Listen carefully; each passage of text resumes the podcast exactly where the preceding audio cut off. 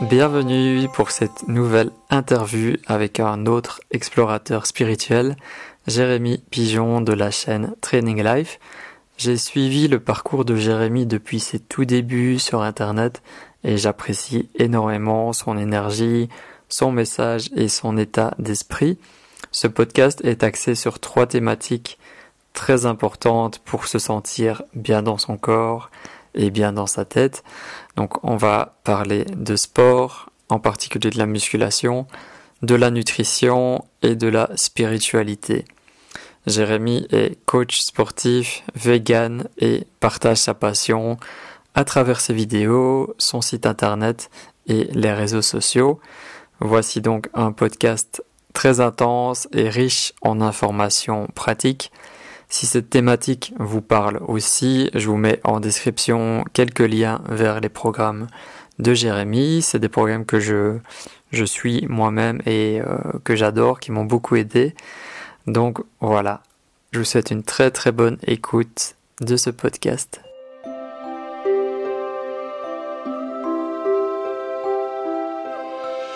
Et j'ai oublié un petit avertissement, donc le son de ce podcast n'est pas parfait, en tout cas les, parties où moi je pose des questions à Jérémy, parce qu'on a eu un petit souci au niveau de, l'organisation de l'enregistrement. Donc désolé par avance, mais vous verrez que c'est vraiment euh, compréhensible et euh, c'est Jérémy qui s'exprime vraiment la plupart du temps dans ce podcast et la qualité la qualité du son de Jérémy, ça va. C'est plus ma partie qui est compliquée, mais bon, c'est mieux quand même de le, partager. On n'a pas vraiment la possibilité avec Jérémy de tout réenregistrer, surtout que ça a duré pas mal de temps. Euh, donc voilà, c'est pas parfait, mais c'est là et j'espère que cet échange, cet entretien, cette interview pourra vous servir et pourra en tout cas vous être utile et passer un bon moment en notre compagnie. voilà, c'est parti, on va commencer maintenant. Donc salut Jérémy, bienvenue sur ce podcast. Comment tu vas? Salut, salut à toi Steph. Bah écoute, super, super, en forme. pas forcément euh, évident depuis quelques mois avec tout ce qui se passe, mais euh, on fait avec et puis euh, faut bien avancer, faut bien, faut bien rester positif derrière tout ça, je pense. ouais. Et je suis vraiment très heureux de te recevoir aujourd'hui parce qu'en fait, je te suis euh, vraiment depuis le tout début de ta chaîne YouTube. Et j'ai regardé, donc tu as commencé les vidéos début 2017, si c'est bien ça? Bah écoute, tu dois mieux savoir que moi, ça doit être ça. ok. Tu peux nous raconter comment t'es venu euh, cette envie de, de, partager en vidéo, de, de démarrer cette chaîne YouTube? Bah, en fait, à la base, euh, si tu veux, j'avais terminé mes études dans le sport, dans la musculation. Et euh, à l'époque, en fait, ma copine était devenue euh, végétarienne. Et euh, si tu veux, ça s'est vraiment fait dans la foulée. J'ai terminé mes études en même temps que, je suis devenu végétarien en lisant des livres, etc. On, en parlera éventuellement si tu veux. Et puis par la suite, par la suite, en fait, je me, me voyais pas coacher dans une salle de sport classique. C'était vraiment pas quelque chose que je visais, parce que à l'époque, j'avais j'avais un petit peu cette image superficielle des salles, alors que maintenant avec le recul, euh, voilà, je sais que prendre soin de son corps, c'est important, et je veux dire, euh, l'ego, etc., tout ça, l'image que renvoient les autres, ça leur appartient, et puis j'ai dépassé un petit peu tout ça, tu vois. Mais à cette époque, j'avais vraiment ça en moi, et du coup, euh, je me voyais plus, on va dire, coaché seul dans mon coin. Donc, pour être honnête avec toi, je l'ai toujours pas fait, c'est quelque chose que je compte lancer. Mais en parallèle, comme je suis devenu végétarien puis ensuite euh, vegan, bah, je me suis dit ça va être compliqué de comment dire. Euh, d'un côté, il y, a, deux choses qui ont été importantes. D'un côté, en fait, je me disais ce sera compliqué de toucher beaucoup de personnes euh, uniquement, on va dire, dans ma ville qui sont sensibles à ça, si je veux vendre des programmes nutritionnels, etc. Et d'un autre côté, je me suis dit bah c'est vraiment euh, euh, pour aider en fait un maximum de personnes euh, internet c'est vraiment extrêmement avantageux par rapport à ça donc je me suis dit bah c'est la bonne occasion pour lancer une chaîne YouTube lancer un blog et puis vraiment partager ce que j'apprends au fur et à mesure par rapport à la nutrition végétarienne vegan donc ça s'est vraiment enclenché comme ça ça s'est fait un petit peu tout seul. Je suis tombé sur, sur Blogueur Pro, je pense que tu connais, d'Olivier Roland. Donc c'est un formateur qui, qui aide les personnes à développer leur activité sur Internet. Et du coup, je suis parti là-dedans, ça s'est vraiment clenché, vraiment sur quelques semaines, ça, ça s'est fait tout seul. Et puis la machine était lancée, puis je me suis rendu compte que ça me plaisait, donc j'ai j'ai continué à, continué à développer ma chaîne YouTube. Euh, tant que je prends du plaisir, je continue à le faire. Quoi. Ouais. Donc tout a démarré plus ou moins en même temps, le, le passage en mode vegan, plus l'entrepreneuriat, la chaîne YouTube, c'est ça? Ouais, c'est exactement ça. Je pense que c'était euh, peut-être un signe, mais tout s'est fait euh, comme ça, et du coup, j'ai suivi les choses, et, et ouais, ça s'est vraiment clenché dans la foulée, quoi, on va dire. Ouais. Donc, euh, cinq années d'existence sur Internet. Euh, moi, c'est pareil avec mon projet Maroc en conscience. Je, je fête les cinq ans euh, cette année. Comment est-ce que tu fais pour, pour garder la motivation à, à publier du contenu régulièrement? Bah, Je pense que. Tu vois, j'avais entendu ça il n'y a pas très longtemps, mais je pense qu'en fait tant que tu es intéressé par le processus et pas forcément par les résultats du processus, dans le sens, euh, tant que, tant que tu aimes en fait ce que tu fais, sans forcément dire, euh, enfin, c'est important l'argent, c'est important de gagner sa vie quand on fait euh, ce genre d'activité, mais je veux dire, tant que tu aimes vraiment ce que tu fais, et puis après les résultats, je pense, viendront si vraiment il y a la passion, bah, ça permet de continuer, tu vois. Moi, personnellement, j'essaie de me poser de temps en temps cette question, est-ce que j'aime encore ce que je fais? Euh, et, c'est toujours le cas. Et en fait, euh, tu te rends compte qu'il y a tellement de sujets à explorer. Rien que par exemple sur la nutrition euh, végétarienne, végane, il y a tellement de clichés, tellement de, tellement de peur, tellement de craintes sur les protéines, etc. Donc du coup, c'est, c'est vraiment quelque chose maintenant que je fais naturellement. Et, et au final, tu te rends compte que, que ouais, il y a, y a, beaucoup de sujets à aborder. Et tant que tu as vraiment encore cette passion en toi, tu je pense que je me pose pas trop de questions. Pour l'instant, je continue. Peut-être qu'un jour j'arrêterai, j'en sais, sais, rien honnêtement. Mais pour l'instant, c'est vraiment quelque chose qui me plaît. Donc, euh, donc je, me, je me lève pas le matin avec la boule au ventre pour aller au travail, tu vois. Ça, c'est important, je pense. Je suis, je suis un peu comme toi. Et j'aime bien que tu parles de processus parce que c'est vraiment ça. Euh, c'est pas toujours. Euh, enfin, tu dois pas rester toujours focus sur l'objectif, mais de prendre plaisir chaque jour dans ce que tu fais. En tout cas, du, plus, le plus possible. Complètement, ouais. Et là, tu sais, ma, ma chaîne principale, elle s'appelle euh, Journal d'un explorateur spirituel. Est-ce que tu te considères aussi comme une sorte euh, d'explorateur euh, Est-ce que tu aimes tester des nouvelles choses, vivre des nouvelles expériences? Complètement, complètement. Et je pense que c'est un petit peu un piège, en fait, pour revenir à, nos activités. Enfin, du moins, je pense plus par rapport à moi, parce que toi, tu, euh, fais les voyages avec Maroc en conscience. Mais euh, moi, je me suis rendu compte que j'étais entré un petit peu dans un cercle vicieux à trop dépendre d'Internet. Et du coup, à me déconnecter vraiment de l'être humain, tu vois. Je me suis vraiment rendu compte de ça. Et, euh, en soi, j'adore vraiment ce que je fais. Hein. J'adore partager du contenu, etc.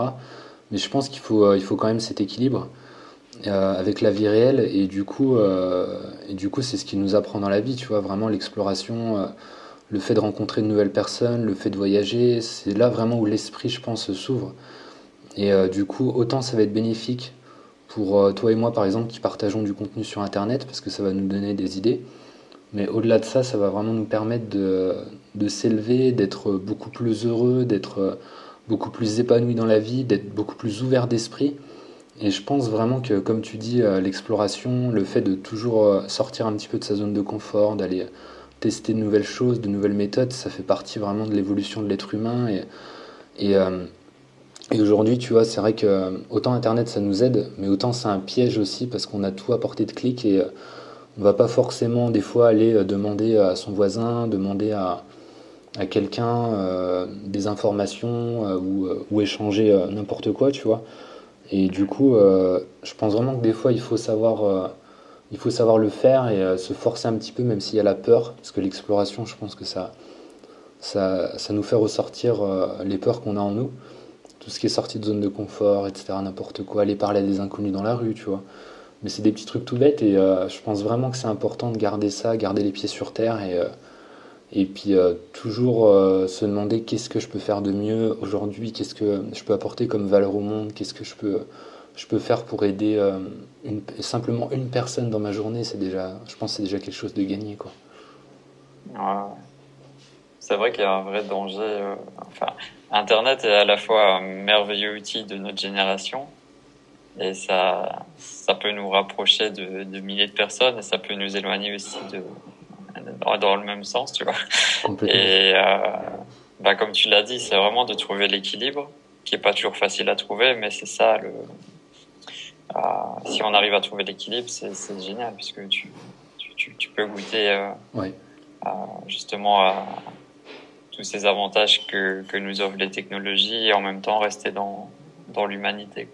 Complètement, complètement. Je pense qu'on on vit vraiment une époque euh, particulière et j'ai envie de le prendre de façon positive, de, tu vois, de dire que c'est une époque formidable parce que en fait on a on est vraiment dans une forme de paradoxe en fait dans, dans nos possibilités et du coup euh, on n'a jamais eu autant accès à la facilité. c'est ça qui est, dingue quoi. Et d'un autre côté on n'a jamais eu autant à la facilité, je, parle sur Internet, et d'un autre côté, on n'a jamais pu autant voyager facilement, tu vois. Et, euh, moi, ce que tu fais, je trouve que c'est vraiment extrêmement inspirant, et, euh, et c'est pour ça, tu vois, si je, si je peux venir un de ces quatre, ce sera avec plaisir, et, euh, je pense qu'on aura beaucoup de choses à partager. On va, on va parler de spiritualité avec toi, et, mais un petit peu plus tard. Avant ça, j'aimerais qu'on démarre avec la première thématique donc j'avais envie qu'on parle bah, du sport et euh, la musculation aussi. D'accord. Comment est-ce que ça comment est-ce que ça a démarré pour toi en fait euh, tu, tu, fais du sport depuis petit ou comment c'était? Euh, bah, en fait à la base euh, je pense comme beaucoup de personnes qui veulent euh, développer leur physique je me trouvais un petit peu maigre tu vois et j'ai commencé à faire des pompes dans ma chambre tu vois de, de faire un petit peu n'importe comment, j'ai envie de dire, mais c'est normal, hein, c'est normal de passer par euh, une phase de découverte où tu es un petit peu perdu, je pense, par rapport à tout ça. Et, euh, en fait, c'est mon oncle qui m'a qui m'a donné euh, un banc de musculation avec des poids il y a, il y a un moment, hein, je devais avoir 15-16 ans, donc il y a presque 15 ans, je dirais. Et puis ça a démarré comme ça, il m'a donné ça, je me suis retrouvé avec ça dans les mains. Et puis je me suis mis à me prendre de passion, tu vois, vraiment vraiment vouloir euh, développer mon physique.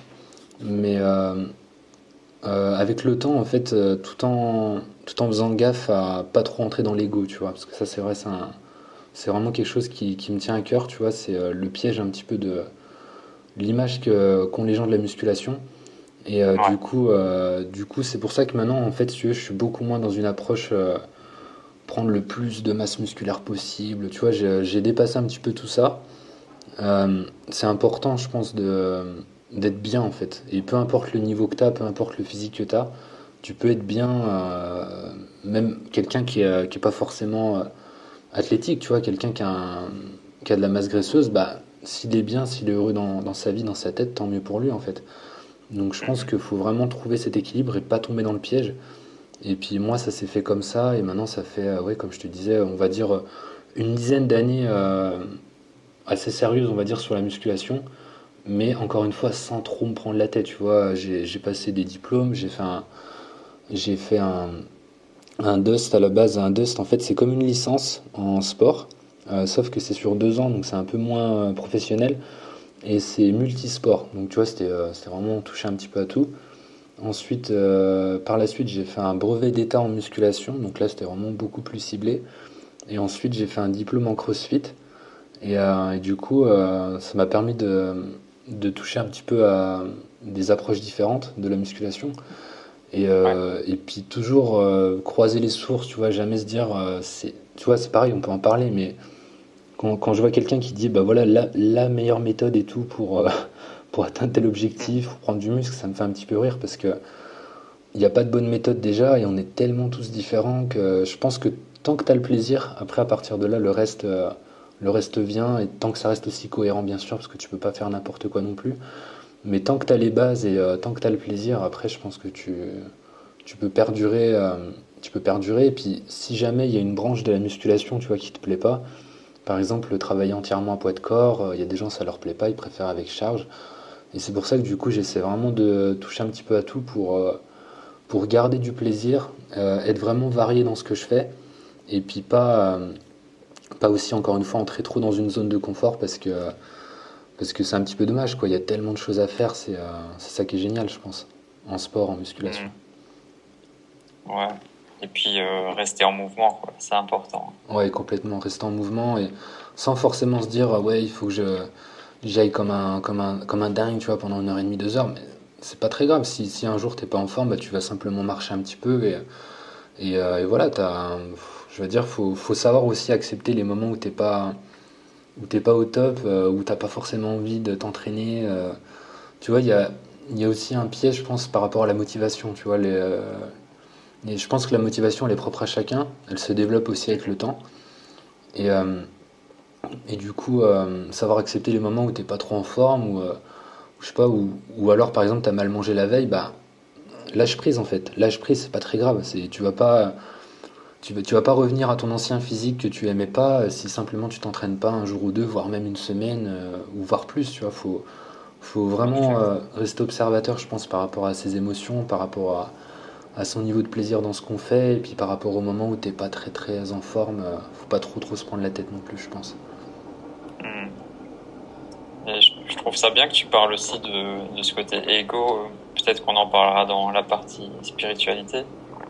Mais c'est vrai que ce domaine, euh, tu vois, musculation, bah, euh, il y a beaucoup d'images, d'esthétique euh, qui est mis en avant. Alors que bah, un des buts aussi, c'est de se sentir bien dans son corps et de, tu vois, de, de s'accueillir et de, ouais, de se sentir bien. Complètement, oui, complètement. Mais euh, faire attention de tomber dans les extrêmes aussi. Euh, c'est toujours ça. plus, tu vois. C'est ça, toujours plus. Et euh, c'est, ça peut devenir une drogue. Hein. De toute façon, le sport, c'est, c'est prouvé. Tu vois, autant ça libère des hormones qui, qui, vont te permettre de te sentir bien. Donc, ça, tu vas le sentir tout de suite. Tu vois, des fois, moi, perso, et des fois où je suis pas très très bien, tu vois, dans la journée, je me dis, bah tiens, vas-y, je vais aller, pas forcément faire de la muscu, tu vois, mais juste aller courir 20 minutes. Et là, tout de suite, tu sens une libération hormonale et ça va mieux et c'est reparti. Et, euh, c'est ça qui est génial, tu vois. Le sport, euh, au-delà de la musculation, c'est quand tu regardes, c'est grâce au sport qu'on est, euh, est là aujourd'hui, qu'on peut parler en fait. C'est grâce à la dépense physique qu'on fait, tous les hommes préhistoriques, etc., depuis des millions d'années, tout ce qui s'est passé. et encore une fois, on retombe un petit peu dans la zone de confort, tu vois. C'est qu'à l'époque à l'époque, euh, tu pouvais pas acheter ta nourriture 24-24 euh, au supermarché du coin. Tu pouvais pas. Fallait, fallait vraiment euh, faire du. En fait, faire du sport, ça faisait partie de la survie, tu vois. Alors qu'aujourd'hui, on n'est plus dans cette approche-là. Et du coup, je pense que il faut vraiment s'en rendre compte un petit peu. C'est qu'on a évolué comme ça, c'est inscrit dans nos gènes. Et du coup, le corps en a vraiment besoin, besoin de cette dépense physique, tu vois, et de, de se rendre compte de ça. Et ben, t'as pas besoin, encore une fois, forcément de de bourriner pendant des heures et des heures euh, à faire 3-4 euh, heures de sport par jour, quoi. Simplement 20 euh, minutes à haute intensité ou une heure à, plus moyenne intensité, on va dire. Bah, c'est suffisant en fait, c'est suffisant et, le corps te dit merci en fait, tu le ressens, tu ressens vraiment que c'est inscrit en nous et c'est un besoin, c'est un besoin qui est propre à chacun et qui peut être plus ou moins important, je pense, selon, selon chacun aussi. Ouais, ouais carrément, bah on, est tellement devenu sédentaire et on, voit ce que ça a créé au niveau des, maladies. Hum. Et même en, dehors du sport, qui est super important, mais tu vois, tu, peux juste aller marcher une heure et ça va déjà te faire du bien et éviter certains problèmes. Complètement. Et puis euh, quand tu vois en parallèle aussi euh, autant la sédentarité que euh, la mauvaise alimentation qui qui s'implémente de plus en plus dans, dans, le quotidien des gens, ben, c'est vrai que c'est ces deux choses qui sont compliquées dans la balance, en fait, c'est c'est un piège aussi. Quoi. Encore une fois, l'alimentation, c'est pareil. Quoi. C'est c'est le corps a évolué avec des aliments naturels et puis depuis quelques dizaines d'années, on nous, on nous bombarde d'aliments qui sont transformés, et qui n'ont aucune valeur nutritive et et, voilà, tu le ressens hein, sur la fatigue, encore une fois, comme tu le dis, sur les maladies, les maladies chroniques, l'obésité, euh, la fatigue, etc. C'est des indicateurs en fait. Comme quoi il y a, y a un ou deux points dans la balance, euh, que ce soit le, sport euh, ou la nutrition, et même le stress aussi, je pense qui est, extrêmement, extrêmement implanté et, qui, et qui peut nous, nous ronger en fait, qui peut nous amener sur des, des cancers, etc. Le stress, c'est vraiment quelque chose de, de sous-estimé, je pense, par rapport à, par rapport à, à notre santé. Et c'est pour ça que personnellement, tu vois, on en parlera si tu veux, mais j'ajoute aussi maintenant une, une pierre à l'édifice au niveau du, du développement personnel. Euh, dans le sens euh, voilà gestion du stress, gestion des émotions, parce que il y a beaucoup de gens qui, qui sont au top, peut-être physiquement, tu vois, qui ont un bon physique, qui mangent bien, qui, font attention à ce qu'ils mangent, mais à côté qui sont euh, par exemple 10 heures par jour sur leur portable, qui sont devant les écrans toute la journée, qui sont dans un taf, dans un travail avec le qui, qui leur plaît pas, qui sont, je sais pas, qui ont, qui ont, une famille qui qui est tout le temps à, leur, euh, à les critiquer et puis euh, ils n'arrivent pas à prendre du recul, à lâcher prise. Et je pense que toutes ces choses-là aussi, c'est important. Tu vois, tout ce qui est stress, c'est vraiment aussi à, prendre en compte et il faut, faut vraiment faire attention à tout ça, je pense. Ouais, c'est vraiment global. Complètement, ouais. C'est tous des paramètres qu'il faut ajuster pour atteindre l'équilibre dans, dans, chacun. c'est ça. C'est ça. Mais après. Euh, comment? Non, j'allais ouais, juste dire rapidement, mais après, il faut faut faire gaffe, je pense aussi, parce que il y a tellement de choses à faire qu'on peut vite être perdu, tu vois. On peut vite être perdu bah oui. à se dire, bah attends, euh, enfin, faut, faut, que je fasse tout ça. Mais non, c'est pas. Mon approche, tu vois, maintenant, c'est plus de dire, ben, ben c'est pas forcément euh, euh, coupe tous les réseaux sociaux et puis va vivre au fond de la forêt, tu vois. Mais c'est mhm. plutôt, bah, si tu arrives à te connecter une fois en moins dans ta journée, c'est ça de gagner. Si tu arrives à ajouter un légume dans tes plats, une courgette au lieu d'un paquet de chips, et eh ben, c'est ça de gagner en fait. C'est un, petit pas en fait, des petits pas petit à petit. Puis chacun, chacun je pense, a sa tolérance en fait aussi à, au stress, à la malbouffe, au manque de sport. Ça, on est tous différents au niveau euh, génétique. Donc euh, dès que tu vois que ça commence à tirer un peu sur la corde, faire un peu gaffe, mais sans se mettre trop de pression à vouloir tout développer en même temps, parce que sinon tu, tu deviens fou, je pense. ouais, et puis déjà, euh, déjà en être conscient, c'est déjà une super euh, première étape. C'est ça. Et euh, intégrer que, que, ça peut prendre du temps aussi. Hein. Complètement. Par exemple, ouais. Enfin, ça peut prendre du temps avant de vraiment atteindre un équilibre dans ta vie. Moi, par exemple, tu vois, pour le, la partie alimentation, j'ai vraiment commencé les gros changements en 2012. D'accord. Et euh, et là, euh, je sais pas, huit ans plus tard, euh, je me rends compte que je suis encore très loin d'avoir une bonne alimentation. Mais grâce à toi, là, j'ai démarré tes programmes et ça va mieux. Je vois tes photos sur Insta, et euh, es bien cadré, donc je pense que tu es, sur la, es sur la bonne voie. Sur la bonne voie. Ouais, tu, on en reparlera, mais tu m'as vraiment apporté ce qui me manquait. moi, je l'ai vraiment senti, ce que tu viens d'exprimer, que ça peut sembler trop ou trop compliqué euh, pour l'alimentation. Euh, parce qu'il y a tellement d'informations partout qu'au final, tu sais plus euh, ce que tu peux faire.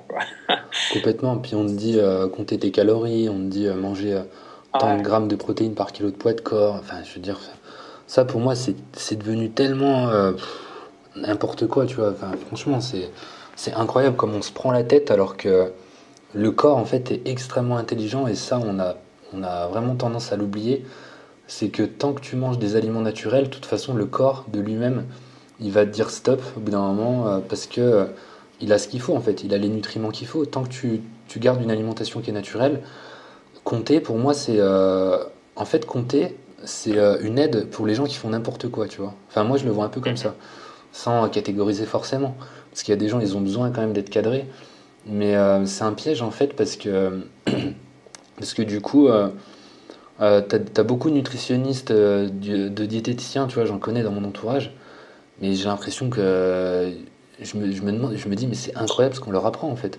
On leur apprend à juste compter les calories, et peu importe ce qui entre dans ton corps, que ce soit, que ce soit un plat de, je sais pas, de légumes avec euh, de la viande, si la personne est omnivore, ou je sais pas, du tofu, peu importe, ou de l'autre côté, que ce soit des mars avec avec des, des chips, bah, au final, tant que l'apport calorique est équivalent, il n'y a pas de souci. Et ça, c'est mm. incroyable. C'est incroyable d'entendre ça, en fait. Tu dis, mais les, vous marchez sur la tête en fait. Vous vous rendez pas compte qu'il y a quantité et il y a qualité aussi de l'autre côté, quoi. Ça n'a pas du tout les mêmes impacts sur le corps. Ça, c'est dingue. Ouais. Puis ça a un aspect aussi très robotique où, euh, genre, euh, chaque jour c'est la même chose, mais bon, chaque jour est différent et t'as pas toujours les mêmes besoins selon ton, état du jour, quoi, aussi. Oui, c'est ça, c'est ça. Il y a des cycles, euh, tu vois, il y a, il y a plein de choses, je pense, qui entrent en compte. Donc, euh, donc non, faut, faut s'écouter aussi, c'est sûr, faut pas rentrer dans, dans quelque chose de trop borné, tu vois. C'est marrant que tu m'en parles parce qu'il y a des. Tu vois, je me mets euh, de temps en temps à partager du contenu où je, où je partage un, un cheat meal, entre guillemets, donc un, un, repas à la cool, on va dire. Tu vois, où, où je sais pas, tu vois, par exemple, je vais manger un, un kebab vegan, un burger vegan, des frites, euh, tu vois, c'est quelque chose que je fais et il n'y a aucun souci en fait, tant que, es, euh, tant que tu le fais de temps en temps. Euh, au contraire, en fait, je pense que c'est important de rester connecté un petit peu à son époque. Ok, c'est pas des aliments qui sont bons pour le corps, mais en attendant, ça te permet, ça te permet de. En fait, pour moi, c'est, je l'appelle un petit peu de la nourriture sociale, dans le sens où, c'est de la nourriture que tu vas manger bah, soit tout seul, mais la plupart du temps, ça va être plutôt avec des amis, tu vois. Bah tiens, on va se commander euh, Uber Eats, euh, n'importe quoi, tu vois, un fast-food ou euh, on va aller dans un resto. Et très souvent, quand tu sors, bah, c'est rarement pour manger sain, tu vois. bon, après, ça, ça dépend, hein. il, y a des, il y a des super bons restos, etc., hein, bien sûr. Mais je veux dire, de temps en temps, tu vas te faire plaisir avec tes amis. Et c'est pour ça que je l'appelle un petit peu la nourriture sociale, parce que si tu entres dans, ce, dans cette cet état d'esprit à refuser vraiment tout ce qui est transformé, à être vraiment contre, bah tu peux te mettre euh, à dos en fait tes amis petit à petit. Et je pense vraiment que c'est pas bon, tu vois. Et euh, c'est pour ça, tu vois, de temps en temps, je partage ça. Parce qu'il y a des personnes qui me disent des fois, euh, ça m'arrive, tu vois, deux, trois personnes qui m'ont dit, mais oh là là, tu manges des chips et tout, c'est n'importe quoi, tu te rends pas compte, c'est pas bon. mais bien sûr, c'est pas bon, je le sais. Mais en attendant, j'ai besoin de m'écouter. Et si je fais J'estime que si je fais 80% de, bonne alimentation dans mon corps, je peux faire 20% sans souci de me faire plaisir parce que ça, ça fait du bien, ça rapproche un petit peu de tes amis, encore une fois, si tu, si tu vas faire ça euh, en extérieur ou si tu te fais mhm. livrer. Et, euh, et voilà, tu vois, il faut arrêter de, de, trop être rigide en fait par rapport à l'alimentation, par rapport à tout, quoi. C'est euh, super important. Ouais, je suis, je suis 100% d'accord. J'ai bien aimé ça dans, dans ta formation d'ailleurs que euh, sur, sur, sur, les repas d'une semaine, tu, tu, gardes un jour pour, euh, pour te faire plaisir. C'est pas obligé de manger euh, de la malbouffe, mais tu, tu, peux, voilà, tu peux te manger un truc différent et ça. un truc plus social. Je trouve ça bien et psychologiquement, ça me semble important quoi, de, Complètement. ça. Et puis au-delà de ça, tu vois, je le fais aussi dans mes programmes parce que mon but, c'est que les gens deviennent autonomes en fait. Donc si je leur dis tous les jours, tu manges ci, tu manges ça, bah, au final, ils, ils sortent jamais de leur zone de confort, ils vont jamais euh, se creuser un petit peu la tête à se dire oh là là, attends, aujourd'hui, j'ai, j'ai pas d'indication, comment je vais faire Ben, c'est pas grave, c'est pas grave, justement, tu, testes. Soit tu te fais plaisir euh, si tu en as besoin avec euh, quelque chose de, entre guillemets, pas très qualitatif, ou alors bah, tu peux continuer sur quelque chose de qualitatif et puis tu regardes ce que ça a donné les jours d'avant, t'adaptes un petit peu et il n'y a pas de souci, il y a no stress, quoi. T'as pas besoin d'atteindre un nombre de calories particulier, etc. Il n'y a, y a aucun problème. Tu as fait, as fait six jours d'alimentation saine. Donc après, tu peux, tu peux te permettre de manger euh, plus ou moins et puis, euh, et puis apprendre, vraiment apprendre par toi-même, c'est euh, super important, quoi. C'est un piège, encore une fois, les... tout est un piège. Hein. Ça, fait au moins dix fois que je le sors, le mot. Mais, mais du coup, tu sais, les programmes nutritionnels, même sportifs, en fait, où on t'indique tout le temps, tout le temps, tout le temps ce qu'il faut faire, bah, je pense que du coup, tu n'as euh, pas cette capacité euh, d'apprendre par toi-même. Et c'est un petit peu dommage. C'est un petit peu dommage parce que euh, moi, mon but, c'est pas de garder les gens à vie, c'est qu'ils vraiment qu'ils aient leur autonomie. Et d'ailleurs, du coup, pour en parler rapidement, en fait, j'ai l'idée de sortir une formation vidéo pour apprendre aux gens à créer leur propre programme de musculation. Tu vois, vraiment en partant sur les bases, que ce soit à poids de corps ou avec charge. Mais mon but, c'est vraiment que les gens deviennent autonomes, autant au niveau euh, du sport, de l'alimentation, que bah, le dev perso, euh, si, je, si je continue euh, là-dedans, en fait. C'est, pour moi, c'est primordial. C'est, t'as des gens, ils vont... as des gens, ils vont à des conférences de, de, développement personnel durant des années, et au final, il, il se passe rien. Il se passe rien parce qu'en fait, ils, ils sont tout le temps dans, dans, la théorie, mais ils sont jamais dans la pratique. pas d'action. Hein. c'est exactement ça. Si t'es pas dans, si, si tu prends pas le risque en fait de, de faire les choses par toi-même, je pense pas que tu peux avancer vraiment en fait. Au bout d'un moment, c'est ça coince parce que tu as toujours une nouvelle méthode, tu as toujours quelque chose à apprendre et tout. Bah ouais, c'est sûr, il y a une infinité de choses à apprendre et c'est super hein, de se former toute sa vie, je dis pas le contraire. C'est super important de se former et de, toujours aller chercher euh, d'autres pistes. Mais simplement, euh, euh, c'est problématique à partir du moment où tu testes différentes approches, que ce soit dans le sport, dans la nutrition, dans le développement personnel mais sans vraiment les appliquer euh, assez longtemps en fait et euh, sans vraiment euh, adapter ça à toi pour, pour, vraiment voir si ça fonctionne quoi. Faut faut savoir tester les choses par soi-même et puis et puis arrêter de, de, des fois de tout le temps vouloir essayer quelque chose de différent quoi. Bah, vas-y, si tu veux nous, nous, parler un petit peu du programme que tu es en train de développer, ça, ça m'intéresse aussi. Ouais, d'accord, bah, si tu veux, c'est vraiment une idée en fait. J'ai juste lancé un sondage sur Instagram. J'ai demandé euh, donc à mon audience si ça les intéressait de d'avoir ce genre de, de, formation, en fait, de pouvoir créer euh, soi-même son entraînement. Donc j'ai eu, euh, ouais, j'ai eu 80% de réponses positives et puis je me suis dit, bah tiens, ouais, c'est vrai que ça peut être pas mal. Et du coup, le but, ce serait vraiment de... En fait, l'idée, c'est d'aller autant vers l'essentiel, sans aller vraiment trop dans les détails, parce que pour moi ça sert à rien, euh, dans le sens où tu peux, euh, tu peux atteindre 80% de tes objectifs sportifs en allant vers les bases, tu vois, sans aller vers des, par exemple des techniques d'entraînement particulières, des calculer euh, avec des tableaux, etc. Tu vois, ça pour moi c'est c'est autant en fait je fais le parallèle avec l'alimentation et compter les calories et ben du coup avoir un tableau d'entraînement et euh, avoir toutes ces charges etc calculées à l'avance etc pour moi c'est c'est loin d'être le plus efficace en fait. C'est ce sera efficace bien évidemment encore une fois pour euh, les gens qui veulent vraiment aller euh, vers le détail tu vois limite compétition. Mais pour monsieur et madame tout le monde je pense vraiment que c'est c'est pas du tout quelque chose de pertinent. Ça a plus tendance à embrouiller l'esprit et du coup à ajouter du stress. Parce que du coup si jamais t'as pas validé ton entraînement je sais pas imaginons que tu avais prévu tu as calculé toutes tes charges, tu as des programmes qui sont très structurés. Et euh, imaginons que la semaine suivante, tu dois ajouter 5% euh, de plus de charges par rapport à la semaine suivante. Donc je sais pas, on va dire, euh, je sais pas, pas forcément 5%, mais on va dire par exemple, tu avais mis 50 kg de charge, la semaine suivante, tu es censé passer à 55. Bah, imaginons que tu passes pas les 55, il y a des gens, ça va leur ajouter du stress, ils vont se dire, oh là là, qu'est-ce qui se passe, ça y est, j'y arrive pas, ça y est, je suis, je suis largué et tout. Et en fait, non, il faut, arrêter de se prendre la tête aussi. Euh, tu, tu, peux euh, simplement, euh, sans chercher à modifier la charge, modifier un exercice, pourquoi pas. Et là, ça va relancer la progression. Et du coup, mon, objectif, tu vois, avec cette formation, c'est vraiment d'aller à l'essentiel, d'arrêter de se prendre la tête et de tout pouvoir faire directement sur son portable. En fait, avec, je pense, une application que tu dois connaître qui s'appelle Evernote. Mm-hmm. Et euh, ça ou une autre euh, application de ce genre. En fait, c'est simplement une application de prise de notes. Et du coup, le but, ce serait de, de permettre aux gens de rentrer, euh, de copier-coller, on va dire, la structure donc, que j'applique, tu vois, personnellement, qui est extrêmement simple. En gros, j'ai une note où j'ai toutes mes charges validées sur tel exercice.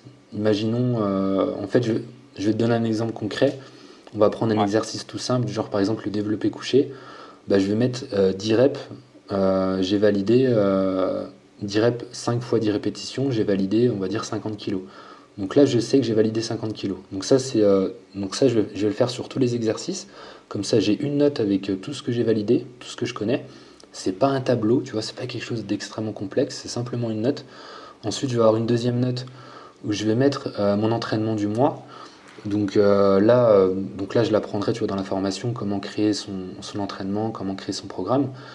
Et, euh, et peut-être une ou deux notes annexes aussi qui vont permettre de s'organiser. Mais ça va vraiment être quelque chose de simple. Tu vois, le but, c'est juste d'aller dans l'autre l'autre note où il y a les charges, de voir où j'en suis et de tenter de dépasser ça durant le mois en cours. Donc chaque mois, on va changer les programmes. Je vais leur apprendre à créer leur programme comme ça et à les changer chaque mois. Et c'est pas de se dire, oh là là, attends si j'ai pas validé euh, là, euh, ça craint et tout. Euh, mais non, c'est pas grave, ce sera peut-être dans 3-4 mois, tu vas revenir dessus. Et là, tu verras que ça passera en fait. Mais c'est vraiment sans pression, tu vois. C'est vraiment d'apprendre à créer simplement son programme sans se prendre la tête, autant que ce soit avec charge ou avec poids de corps. Tu vois, il peut y avoir par exemple des challenges. Bah tiens, ce mois-ci, on, va tenter de, faire un maximum de, de répétitions sur les tractions. Donc imaginons que tu étais à 10, bah là l'objectif ça va être de valider 11 ou 12, etc. Tu vois Mais sans pression, sans se prendre la tête. Si c'est pas fait, si tu n'y arrives pas, bah c'est pas grave. On va travailler d'une autre façon le mois prochain, tu vas créer ton programme d'une autre façon. Tu verras que ton corps il aura eu le temps de se reposer. Et du coup tu pourras valider après par la suite les 11-12 sans souci, tu vois. Ah, c'est une bonne idée, je vais, je vais suivre ça. Super. Euh, même si moi je t'avoue que ça fait deux ans là que je suis sur euh, Freeletics. Je sais pas si tu connais. Si, ouais, de nom, ouais. Et vraiment, je, bon, j'adore l'application et c'est vraiment cool. Et bon, il y a une grosse équipe derrière, tu vois, c'est tout le temps mis à jour. Euh, ouais, c'est sûr. C'est vraiment une bonne expérience utilisateur en tout cas. Mais euh, ça m'intéresse de ce que tu vas développer, je, je, l'essayerai sûrement. Ouais, bah, je t'en parlerai un petit peu plus, mais euh, c'est vrai que les, les applications, c'est bien parce que tout est intuitif. Et, euh, mais tu vois, si tu veux, perso, je me suis détaché de ça en fait parce que, parce que justement, le but, encore une fois, c'est de. Enfin, le but, c'est pas ça, c'est qu'en fait, je l'ai appris en formation à, créer mes programmes. Donc, si tu veux, j'aime bien être autonome en fait par rapport à ce que j'ai envie de faire. Et, et à la base, en fait, j'avais lancé en développant mon activité sur Internet, j'avais lancé, en fait, j'étais tombé sur euh, une entreprise qui permet aux coachs sportifs de créer leur propre programme et de les envoyer aux clients. Tu vois, que ce soit sur une application, hein, je te parle. Donc, ce soit, euh, en fait, tu utilises un logiciel, tu entres les exercices, etc. Et la personne, elle reçoit euh, son programme. Donc, soit c'est personnalisé, ou soit c'est un programme de groupe avec un objectif commun. Et du coup, j'étais passé par, par ce service et au final, euh, bah, il n'y avait pas assez de diversité. En fait, il manquait, euh, alors qu'il y avait pourtant une base de, je sais pas, 400, 500 exos. Mais si tu veux, il manquait encore des exos. Et au-delà de ça, tu pouvais pas les combiner comme tu voulais. Tu vois, des fois, par exemple, ce que je vais proposer de faire, c'est de travailler, euh, par exemple, de faire deux exercices à la suite. Tu vois, je sais pas, par exemple, imaginons tu tu vas faire des dips. Donc, bon, peu importe hein, pour les gens qui comprennent ou pas, ils iront voir sur internet on va dire tu vas commencer par faire des dips et dans la foulée, juste après, tu vas faire des pompes. Tu vois, mais c'est pas deux exercices qui se font, euh, euh, comment dire, euh, tu fais déjà tes dips et ensuite tu fais des pompes. Le but, par exemple, ici, c'était de faire des dips plus des pompes. Et ça, par exemple, bah, je pouvais pas le proposer dans une application, tu vois. Donc c'est pour ça que pour l'instant, je me suis un petit peu désaxé des applis parce que j'ai vraiment besoin d'apporter quelque chose de, très personnel, en fait, vraiment avec ma vision du progrès, ma vision de la musculation. Et du coup, euh, pour moi, c'est plus simple actuellement de proposer euh, des PDF, mais je verrai éventuellement par la suite s'il y a une application qui correspond. Mais, mais en, tout cas, euh, en tout cas, je comprends, hein. je comprends que tu passes par là parce que c'est clair que tout est déjà indiqué, donc tu n'as pas besoin de te prendre la tête, t'as pas à réfléchir, c'est c'est vachement pratique. Quoi. Ouais, appuies sur un bouton et tu as ton entraînement qui, ouais, c'est ça. Qui, est prévu et qui change chaque jour. C'est ça. Mais vraiment, je, je, vais, je vais suivre ça et peut-être qu'on en reparlera, mais c'est c'est cool ce que tu fais en tout cas, euh, d'aider les gens à se structurer, à progresser. Donc, euh, bah, bravo encore. C'est gentil, Steph. Et justement, j'ai regardé ta première vidéo tout à l'heure et tu parlais de, de pouvoir euh, progresser de manière naturelle et éthique. Tu peux nous en dire un peu plus sur ta philosophie sportive, même si tu en as déjà parlé mais... Ouais, tu es remonté dans les, dans les abysses de ma, de ma chaîne. Ah D'ailleurs, la vidéo, euh, voilà, là c'était dingue à l'époque. Euh, tu sais, quand tu démarres, bon, c'est pas forcément euh, intuitif, tu vois, et la vidéo elle doit durer 30 secondes et j'ai dû mettre au moins 3-4 heures à la tourner. Parce que si tu veux, je, si tu veux, je faisais en sorte d'apprendre par cœur le texte à la virgule près, tu vois. Alors, ah alors déjà ça, puis quand tu vas tourner en extérieur, qu'il y a un petit peu d'agitation autour de toi, laisse tomber le, le, stress, quoi. Quand t'as pas l'habitude.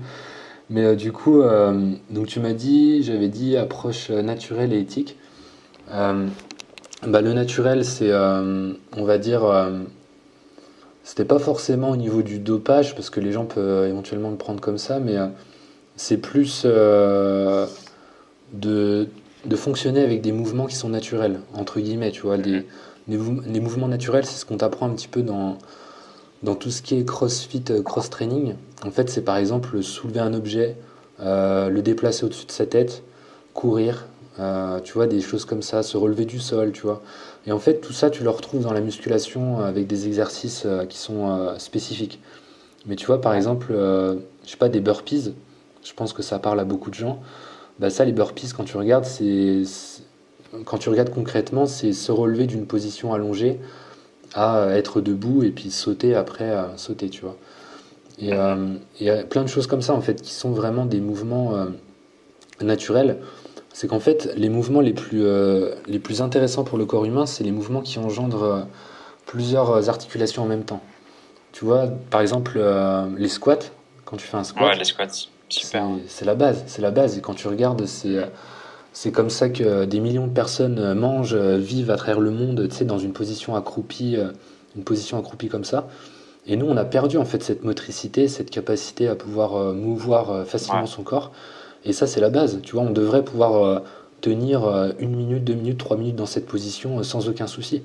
Mais le problème, c'est qu'on est assis toute la journée dans le canapé, on conduit, on est encore dans une position, on va pas trop rentrer dans les détails, mais, mais où les épaules sont, rentrées vers l'avant, où en fait tu as une flexion de hanche qui est, euh, qui est vachement prononcée parce que euh, parce que euh, c'est la position assise. Mais du coup, c'est pas une position qui est naturelle entre guillemets. Et pour moi, c'est vraiment important de, conserver vraiment ces mouvements de base et après éventuellement d'ajouter des exercices plus, plus isolés, on va dire, sur voilà, tout ce qui est biceps, triceps, tu vois, vraiment tout ça. Mais, mais ouais, c'est vraiment la base pour moi au niveau du, de l'emploi du mot euh, naturel. Et après, au niveau éthique, bah là, c'est plus au niveau de l'alimentation. Même si maintenant, en fait, si tu veux, j'ai pris du recul et j'ai tendance à moins, à moins utiliser ce terme parce que j'ai vraiment envie de parler à, au plus de personnes possible, à la plus grande partie de la population. Et je sais qu'il y a des mots qui coincent un petit peu, tu vois. C'est pour ça que, en fait, quand tu es dans une approche nutrition végane, ben c'est compliqué parce que euh, tu as des gens qui sont vraiment euh, qui ont vraiment l'image des, euh, des gens qui vont casser les boucheries, des gens qui vont qui sont intolérants en fait extrême hein. voilà extrême complètement extrême intolérant et personnellement j'ai vraiment envie de me désaxer de ça donc et puis tu vois c'est tu peux pas dire éthique en fait parce que à partir du moment où tu où tu manges bah, tu utilises de la vie en fait. Donc après, euh, c'est un choix bien sûr, hein, la vie animale ou la vie végétale. Mais quand tu réfléchis un petit peu, c'est censé, au, sens philosophique, être, être peut-être plus éthique d'être vegan que d'être omnivore. Mais d'un autre côté, même en étant vegan, en fait, tu, tu es obligé de vivre, tu es obligé de manger, tu es obligé d'utiliser des ressources. Donc, euh, donc, donc, tu vois, voilà, j'ai pas envie d'entrer dans ce, dans ce débat-là. Pour moi, c'est pas intéressant. Chacun fait un petit peu ce qu'il veut. Et c'est pour ça que personnellement, je suis pas du tout dans le jugement. Enfin, moi, je pense pas dans ce que je partage. Et euh, simplement, je partage mon, euh, mon, mon, style de vie, mon alimentation. Puis chacun peut s'en inspirer s'il a envie, tu vois. Ouais, bah c'est ça que j'aime avec toi aussi. C'est que bah, même si tu es vegan, tu pas dans l'extrême. Et bon, je sais que la plupart des vegans sont comme ça, mais moi, je suis pas, je suis pas, je vegan, tu vois, je suis plus végétarien. Mais euh, tout ce que tu fais, ça, ça me parle énormément et ça m'intéresse justement parce que es, euh, voilà, tu, tu en parles, mais d'une manière. Euh, enfin, comme tu disais, quoi. c'est, c'est pas. Non, c'est ça, c'est ça. Et puis, puis tu sais, on a personne pour moi la réponse. La, la, vérité absolue, elle n'existe pas en fait. Il n'y a pas de vérité universelle. Et. Et pour moi, tu vois, c'est triste de, de, se dire euh, je suis meilleur que quelqu'un parce que je mange d'une telle façon. Ça veut, ça veut tellement rien dire en fait parce qu'on euh, on n'en sait rien en fait. On ne sait pas si ça se trouve on je sais pas hein, si ça se trouve on est fait au fond pour être omnivore. Euh, alors ça va peut-être froisser des véganes, mais moi je le fais parce que je le fais parce que je suis heureux dans ce que je fais. J'aime j'aime manger de cette façon, ça me correspond. Et puis puis au niveau spirituel, philosophique, ça me correspond aussi, tu vois mais je suis pas là pour dire que c'est forcément la meilleure façon de faire en fait. Surtout qu'au-delà de ça, il y a des gens vraiment qui sont intolérants, euh, intolérants, qui vont pas pouvoir être véganes. Ça, c'est, je pense, que c'est important d'en parler aussi. Tu vois, ça va peut-être, ça va peut-être, euh, comment dire, euh, impacter une minorité de personnes. Ça va pas être, je pense, beaucoup de gens qui sont vraiment intolérants, allergiques et qui auront des carences. Mais euh, j'ai pu voir quelques études qui, le disent vraiment, tu vois. Et du coup, faut, je pense qu'il faut faire gaffe à pas, à pas croire que l'alimentation, il y a une alimentation qui est universelle. C'est totalement faux. On est tous différents. On a tous des réactions différentes à l'alimentation. On assimile plus ou moins tels nutriments, tels aliments. Et donc, c'est vraiment, je pense, important de de pas entrer dans encore une fois dans cette phase un petit peu d'ego de, de, dire bah moi je fais mieux que les autres mais non tu fais pas mieux que les autres mm. tu fais peut-être mieux euh, par rapport à ta nouvelle vision du monde par rapport à ton moi avant en fait ton moi antérieur et, euh, et encore une fois c'est difficile de juger parce que c'est pas que tu fais forcément mieux mais en tout cas tu te sens mieux tu te sens mieux donc si tu te sens mieux tant mieux pour toi mais va pas dire aux autres que euh, qu'ils devraient faire comme ça ou pas en fait on est tu vois quelqu'un qui quelqu'un qui peut manger de la viande et à côté il est euh, hyper écolo euh, parce que dans sa vision de l'écologie, l'alimentation c'est pas quelque chose d'important et il aura peut-être d'autres priorités, tu vois, il va rouler en vélo électrique, j'en sais rien. Donc euh, on impacte tous, je pense, le monde à notre manière. Et, et après, c'est important de garder du recul par rapport à tout ça, je pense.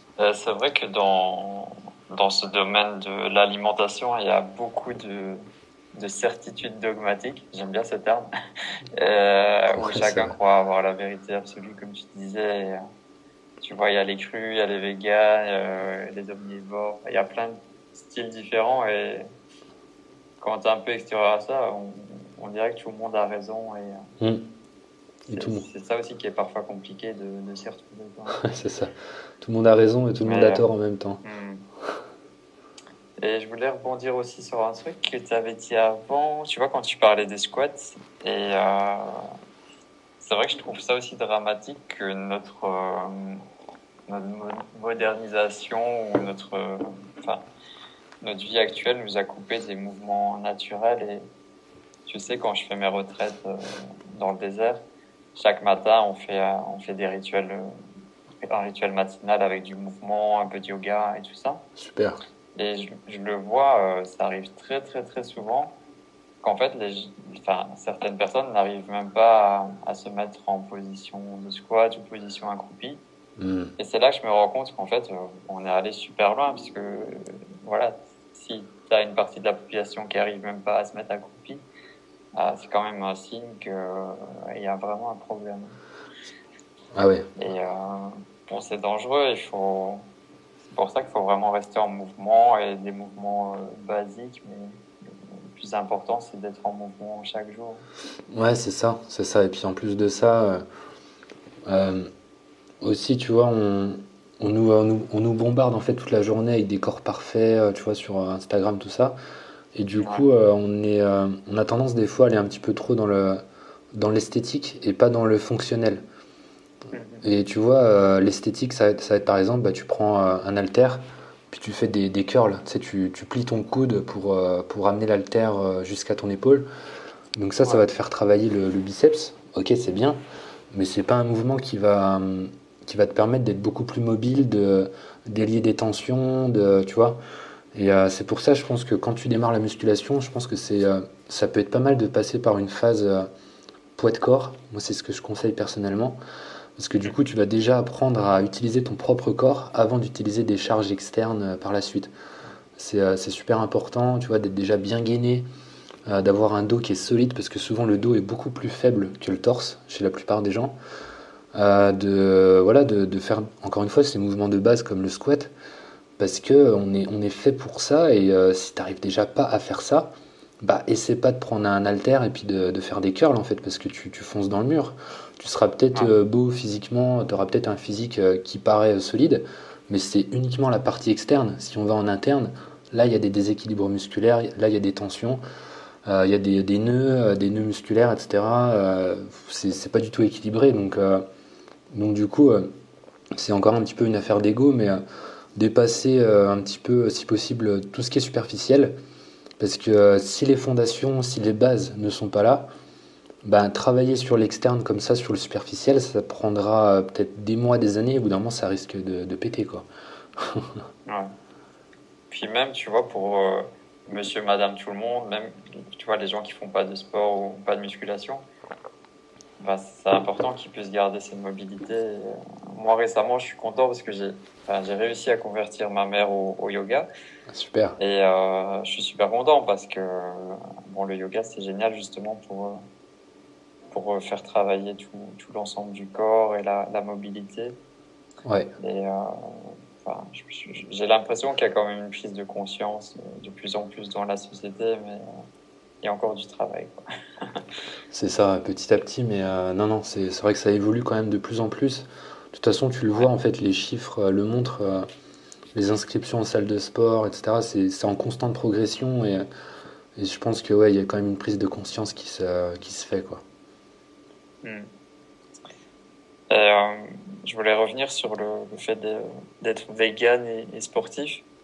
Aujourd'hui, c'est de plus en plus courant. Il y a il y a aussi beaucoup de grands athlètes qui sont, devenus véganes ou qui l'étaient déjà. Mais euh, ça n'a pas toujours été facile d'aller à contre-courant de, toutes les croyances qu'il y a dans l'alimentation et le sport. Je parle par exemple des croyances autour de la viande, des protéines. Quel est ton, ton regard justement là-dessus? Euh, Parce qu'on on a souvent entendu qu'il fallait absolument manger de la viande ou des produits euh, des animaux pour prendre du muscle, pour être en pleine santé, alors que maintenant, euh, bon, les études le prouvent que c'est l'inverse. Oui, c'est ça. Bah, après l'inverse. Euh, enfin, pas l'inverse, mais c'est. Ouais, c'est pareil. Ouais, ouais. Hmm. Ah non, mais c'est complètement vrai. Mais euh, le, enfin, je pense qu'il y a plusieurs choses qui, qui entrent en jeu. je pense que déjà, quand tu nais dans une famille qui t'a toujours servi des produits animaux, et, toi, quand tu as une prise de conscience, bah déjà, c'est pas évident en fait, parce que tu es tellement influencé par ton entourage que du coup, tu peux vite euh, y croire en fait. Y croire euh, quand tu. En fait, quand tu deviens vegan, tous tes proches ils deviennent euh, des nutritionnistes. tous tes proches ils, savent tout, voilà, oh la tension, les carences et tout, machin, protéines. Mais ils savent même pas ce que c'est qu'une protéine, ils savent même pas que c'est des acides aminés. C'est, enfin, tu vois, quand tu vas dans le détail, tu comprends que c'est du vide en fait. C'est juste ce qu'ils ont entendu à la télé parce que malheureusement, c'est encore une vérité, mais il y a des lobbies derrière tout ça. Il y a des les lobbies de la viande qui, euh, qui envoient des, des, tonnes de thunes euh, aux études pour, euh, pour dire que c'est dangereux d'être vegan, etc., au laboratoire, qui sortent des études qui sont complètement bidons, même si ça arrive de moins en moins parce que maintenant c'est c'est quand même beaucoup plus équilibré, on va dire, de plus en plus, mais ça déjà ça nous influence. Et euh, ça, bon, c'est dommage. Hein. On, peut pas, enfin, on peut, on peut faire, faire quelque chose, mais je pense qu'il faut du temps. Il faut du temps, euh, le temps que vraiment euh, ça s'équilibre, et puis le temps qu'il y ait de plus en plus de modèles, qu'il y ait de plus en plus d'exemples, qu'il y ait de plus en plus de gens qui, qui arrêtent de, de croire ce qu'on leur dit, puis qui vont tout simplement tester, en fait, tester par eux-mêmes. Parce que tant que tu t'as pas testé, tu sauras jamais, tu vois. Tu sauras jamais. Et, et au-delà de ça, tu vois, je me suis rendu compte que tu as des gens qui testent, mais euh, t'en as qui testent mal, donc qui font les mauvaises adaptations, qui mangent pas assez équilibré en devenant vegan, bah forcément ça fonctionne pas, forcément tu as des carences, ou alors qui n'ont pas essayé assez longtemps. Parce que euh, il faut savoir que quand tu as passé 30 euh, ans de ta vie à manger de la viande, à manger animal, bah tu peux pas passer du jour au lendemain, ton corps il a besoin d'une période d'adaptation pour faire la transition. Il peut pas assimiler tout de suite aussi bien les protéines végétales en fait. Forcément il va lui falloir du temps parce que le corps c'est un un ensemble qui est, euh, qui est, basé sur les habitudes. Et, euh, du coup, pour lui, bah, voilà, c'est comme ça, on m'a toujours donné ça. Je pas. Imaginons, tu, tu manges. Euh, tu as toujours mangé de la viande et un coup, on te donne des pois chiches. Bah, pour le corps, les pois chiches, il va, les utiliser, hein, bien sûr, mais beaucoup moins bien que si tu lui donnais l'inverse, en fait. Je dirais pas que des pois chiches, mais, mais voilà, des protéines végétales, forcément, le corps, il a besoin de temps. Et puis tu te rends compte qu'au niveau des études, il n'y a vraiment aucun souci en fait. Le corps est très intelligent et les protéines végétales, déjà il n'y a pas besoin de faire cette euh, fameuse association entre les, légumineuses et les céréales qu'on entend assez souvent, de faire par exemple euh, haricots rouges avec euh, du riz. Bah, en fait, le corps il est très intelligent et il peut mettre de côté les acides aminés, donc ça veut dire la, partie des protéines qui sont présentes dans les haricots rouges. Il peut, il peut mettre ça de côté pour pouvoir combiner un peu plus tard dans la journée ou le lendemain avec euh, le riz, avec le reste en fait. Donc euh, bon après, faut pas non plus entrer trop dans le, enfin faut pas faire n'importe quoi non plus. Faut quand même avoir des assiettes qui sont équilibrées, c'est sûr. Mais il faut, faut, arrêter de croire que tu, tu, vas fondre et tout, c'est totalement faux. Tant que tu consommes assez de calories, tant que tu consommes assez de protéines, euh, que ce soit animal ou végétal, de toute façon, le corps, il, a, il, est, très, il est, très, intelligent, il saura faire euh, la part des choses et il continuera à se développer sans aucun souci. Ouais. Et toi, en, en tant qu'humain, c'est quoi qui t'a donné envie justement de, de devenir vegan? bah Moi, c'était vraiment, euh, vraiment une prise de conscience en fait au niveau euh, philosophique, on va dire. Euh, j'ai lu des livres qui se. Et puis au niveau de l'éthique, hein, au niveau de l'éthique aussi au départ. en fait, j'ai lu, lu, des livres qui, qui parlaient des, conditions d'élevage et d'abattage des animaux. Et, et, du coup, j'ai. en fait, commencé à me sentir coupable, tu vois, à sentir vraiment une forme de culpabilité, à me dire, mais tu te rends compte de ce que tu fais et tout. Euh. Et ça, je pense pas que ce soit quelque chose de sain, mais ça peut être une étape qui peut être intéressante pour certaines personnes. Parce que du coup, tu te rends compte de, de ce qui se passe et en fait, tu te sens, euh, tu te sens vraiment complice de tout ça. Mais, mais après, quelque part, tu peux pas vraiment t'en vouloir parce que on te, on, te, cache ces choses-là, même si là je pense qu'on peut, euh, on peut difficilement dire qu'on ne le sait pas parce que euh, quand tu vois tous les documentaires de L214 qui tournent, euh, même que ça passe aux infos, etc., ça devient toutes les caméras cachées dans les abattoirs. Mm.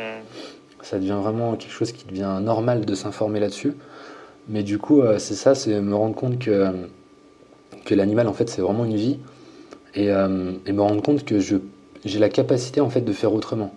J'ai la capacité parce que mon corps peut le faire, je peux le faire, tu vois, je peux, je peux euh, digérer des protéines végétales et puis avoir un physique athlétique sans souci. Et, euh, et au-delà de ça, ah, il y avait autre chose dont je voulais te parler, mais je m'en souviens plus. Mais, euh, mais bon, voilà, peu importe, hein, de toute façon, tu peux le faire, tu peux le faire, c'est pas du tout un souci. Et puis après aussi, cette notion un petit peu philosophique, c'est de me dire, me dire qu'en fait, on, spirituel aussi un petit peu quelque part, c'est qu'on fait partie d'un tout on fait partie vraiment d'un ensemble et du coup, tous nos choix ils se répercutent en fait euh, à petite et grande échelle. Et, voilà, tu vois, quand tu, quand te rends compte que là on est, sur une cinquième extinction de masse au niveau animal, tu te rends compte que il y a un réchauffement climatique qui devient de plus en plus oppressant, c'est vraiment une réalité. on, manque de plus en plus de terre pour cultiver l'alimentation.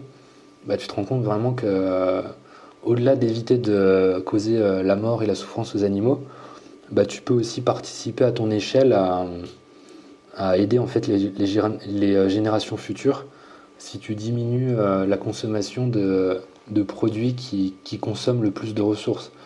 Parce que quand tu regardes les animaux, c'est vraiment ce qui consomme le plus de ressources au niveau de l'eau qu'on a besoin pour les élever, euh, au niveau des, voilà, de l'alimentation, euh, c'est énorme, c'est incomparable avec l'alimentation végétale. Du coup, c'est vraiment un petit peu tout ça qui s'est mêlé ensemble. C'est aussi, tu vois, euh, vraiment très spirituel, tu vois, ma place dans l'univers, etc. Qu'est-ce que je peux apporter au monde? Qu'est-ce que je peux faire de mieux pour, pour aider ma génération, les générations futures? Et puis, et c'est pour ça que c'est une force aussi de pouvoir partager ça au travers des, des vidéos sur YouTube, etc. Parce que tu impactes des gens.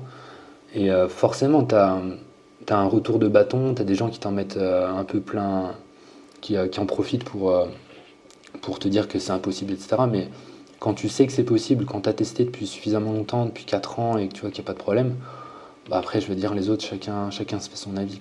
Il n'y a pas de, a pas de souci avec ça. Puis, puis ce système qui a été mis en place, c'est est voué à, s'arrêter un jour, vu que la planète, euh, les ressources sont limitées. Euh. donc, euh, je pense qu'il y a un moment où ça va, on va arriver à, l'extrême. bah, c'est ça.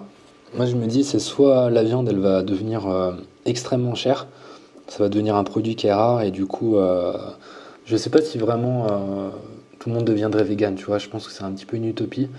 Mais je pense qu'il y, y, a ça, tu vois, il y a le fait que la, Autant le, c'est pareil, tu vois, on peut faire le parallèle avec le, avec l'essence, avec le pétrole. Ça devient une, une, ressource qui va être de plus en plus rare et forcément les prix vont grimper. Alors la viande, c'est pas une ressource qui est rare, mais les terres qu'on utilise deviennent de plus en plus rares. Donc si tu fais le parallèle, bah, tu te dis il y a vraiment moyen que le prix de la viande augmente à fond. Puis au-delà de ça, après, tu as des, nouvelles approches qui, qui, peuvent être intéressantes, tu vois, même si au niveau de la santé, c'est pas forcément ouf. Mais tu as la viande qui commence à être clonée. J'ai vu un article il y a une semaine ou deux. Et, ah ouais, je pensais à ça en plus. Ouais, c'est ça. C'est des solutions qui peuvent être envisagées, je pense, pour les gens qui vraiment ne peuvent pas se passer de viande. Alors, c'est pas du tout naturel, c'est sûr, dans le sens où c'est synthétique. Mais en attendant, ça peut être une solution euh, pour moi qui est, euh, qui est quand même intéressante, qui est quand même éthique dans une certaine mesure, dans le sens où tu prélèves juste une cellule souche de l'animal, puis euh, après, tu arrives à en créer des millions et des millions. C'est assez intéressant. Ouais, je pense que ça va se développer de plus en plus. Et aux États-Unis, tu as déjà. Enfin, a d'autres pays, tu as des restaurants qui, qui commencent à, à switcher là-dessus. Ouais, c'est bien un potentiel euh, modèle pour demain. En tout cas, pour les gens qui, qui ne peuvent pas se passer de, de ça. Quoi. Ouais, ouais c'est ça, ouais, c'est vrai. Mais non, non, tu vois que ça évolue, et puis tu vois même les, toutes les grosses entreprises qui investissent dans le végétal, tu vois, euh, toutes les marques hyper connues, Erta, etc., qui, euh, qui investissent dedans, bah, c'est pas un hasard. Quand tu vois que McDonald's, ils ont Burger King, toutes les chaînes de fast-food, en France, on a un petit peu de retard mais euh, parce qu'on est un pays qui est très euh, gastronomique et très porté sur euh, la viande, le fromage, mais il y a, y, a, énormément de pays qui servent des, des burgers vegan, etc. Et c'est pas un hasard, c'est pas un hasard parce que eux, leur, eux, leur but c'est l'argent en fait. Ils s'en, foutent, hein. c'est sûr, ils s'en foutent de l'éthique, mais mais justement, en fait, pour moi, c'est, intéressant parce que tu te rends compte que s'ils investissent des millions et des millions là-dedans, c'est que vraiment il y a quelque chose à faire et il y a un avenir en fait. Il y a un avenir. Mmh. Ouais. Et dis-moi, Jérémy, euh, j'aimerais savoir aussi, c'est quoi tes, tes, inspirations ou tes mentors euh, dans, tous les domaines qu'on a parlé Est-ce que tu as des personnes qui, t'inspirent? Euh, Alors, dans le sport, si je fais le parallèle sport et nutrition végane, alors là, de tête comme ça, je attends, je vais me connecter vite fait sur Instagram parce que je connais plus leur nom. Il y en a un ou deux, c'est des noms un petit peu euh, je sais plus, serbe, etc. Donc c'est pas forcément évident à retenir. Mais par exemple, il y a Schwarzenegger qui est, euh, qui est pas vegan, je pense pas, mais qui est végétarien. Et euh, du coup, qui. Enfin, c'est génial, tu vois, parce qu'il a vraiment un impact qui est énorme. Enfin, non, il n'est pas végétarien, excuse-moi. Mais il a fortement diminué, il consomme de la viande vraiment très très occasionnellement. Et c'est une figure emblématique en fait, parce que quand tu regardes le physique qu'il a construit, alors bien sûr, hein, il l'a construit avec de la viande, c'est sûr, mais quand tu regardes qu'il arrive à changer d'état d'esprit et à encourager euh, les protéines végétales, déjà je trouve que c'est super. C'est vraiment, euh, vraiment intéressant. Ensuite, il y a d'autres personnes. Alors, euh, il y en a un que je suis pas mal. Donc, c'est un Serbe qui s'appelle Dejan Spik Stipik. Là, je suis en train de lire son nom sur Instagram. Mais en gros, c'est un, c'est un mec qui fait qui combine la musculation euh, avec charge et puis les calisthenics. Donc, qui a, gagné euh, des masses de trophées euh, en, street workout, donc en musculation à poids de corps. Et du coup, qui est vegan depuis quelques années. Pour moi, il est très très inspirant parce qu'il a vraiment une mentalité un petit peu guerrier, tu vois. Et moi, j'aime bien parce que il y, a beaucoup d'influenceurs vegan qui ont. alors, je dirais pas que c'est mal, hein, je pense qu'il faut se reconnaître dans chacun et chacune, mais qui a un petit peu une qui ont un petit peu une part euh, un petit peu trop gentillette en fait dans le sport, tu vois. Et euh, moi j'aime bien les gens qui percutent un peu, tu vois, qui, euh, qui sont un petit peu badass. Et du coup, du coup j'aime bien cette approche-là, tu vois, même si il y en a d'autres que je suis, que j'adore aussi, tu vois, par exemple Derek Simnet, je sais pas si ça dit quelque chose. Ouais, je connais. Tu vois bah, lui il est quand même balèze, etc. Mais c'est une approche un petit peu, pas gentillette, mais, mais des fois j'aime bien quand ça punch un peu, donc donc j'aime bien. Après John Venus, bon John Venus euh, extrêmement connu, mais euh, bon, il a il a bifurqué un peu, il est repassé omnivore, il est redevenu vegan il y a quelques semaines. Donc euh, je me suis un peu désaxé parce que si tu veux c'est du contenu plus orienté vlog. Du coup tu n'apprends pas forcément grand chose. Il y a lui, un autre, une, autre, une autre personne, un mec, mais je sais plus c'est quoi son nom. Sinon après tout le reste, au niveau nutrition, il y a le docteur Michael Greger qui est euh, extrêmement connu, euh, qui est, euh, je pense, c'est le plus calé en fait en, en termes de nutrition végane. Il a un blog Nutrition Facts qui, qui combine des, dizaines et peut-être des centaines d'articles en fait sur avec des études sur euh, l'impact de la nutrition végane sur le corps humain. Donc ça, c'est super intéressant pour moi. Sinon, après, pour le reste, bah, ça va être euh, dev perso, tu vois, ça va être des, des gens comme euh, genre Tony Robbins, je sais pas, il y a qui, je peux te citer.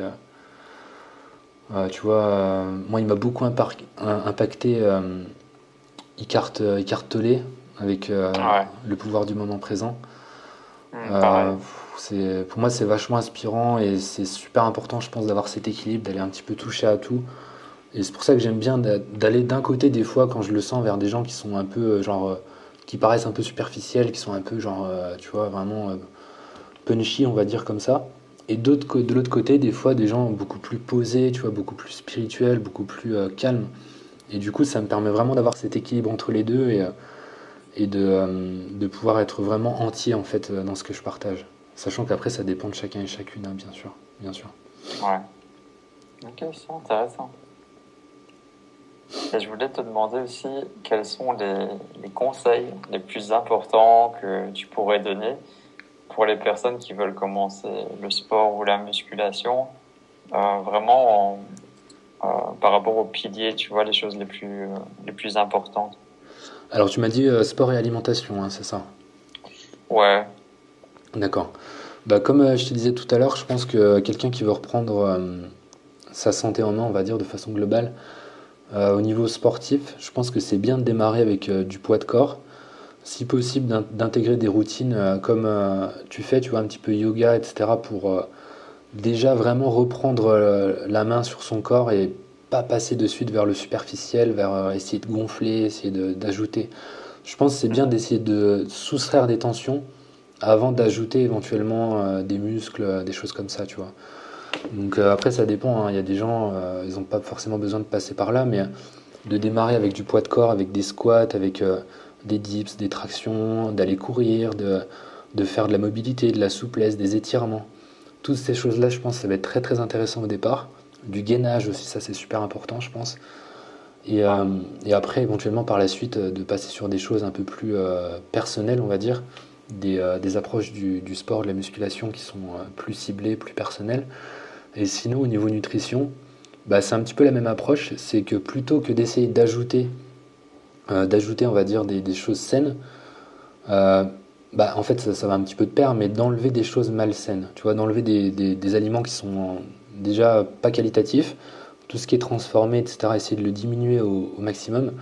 Et puis bah, la conséquence, forcément, c'est que si tu diminues le transformé, naturellement, tu vas augmenter le non transformé.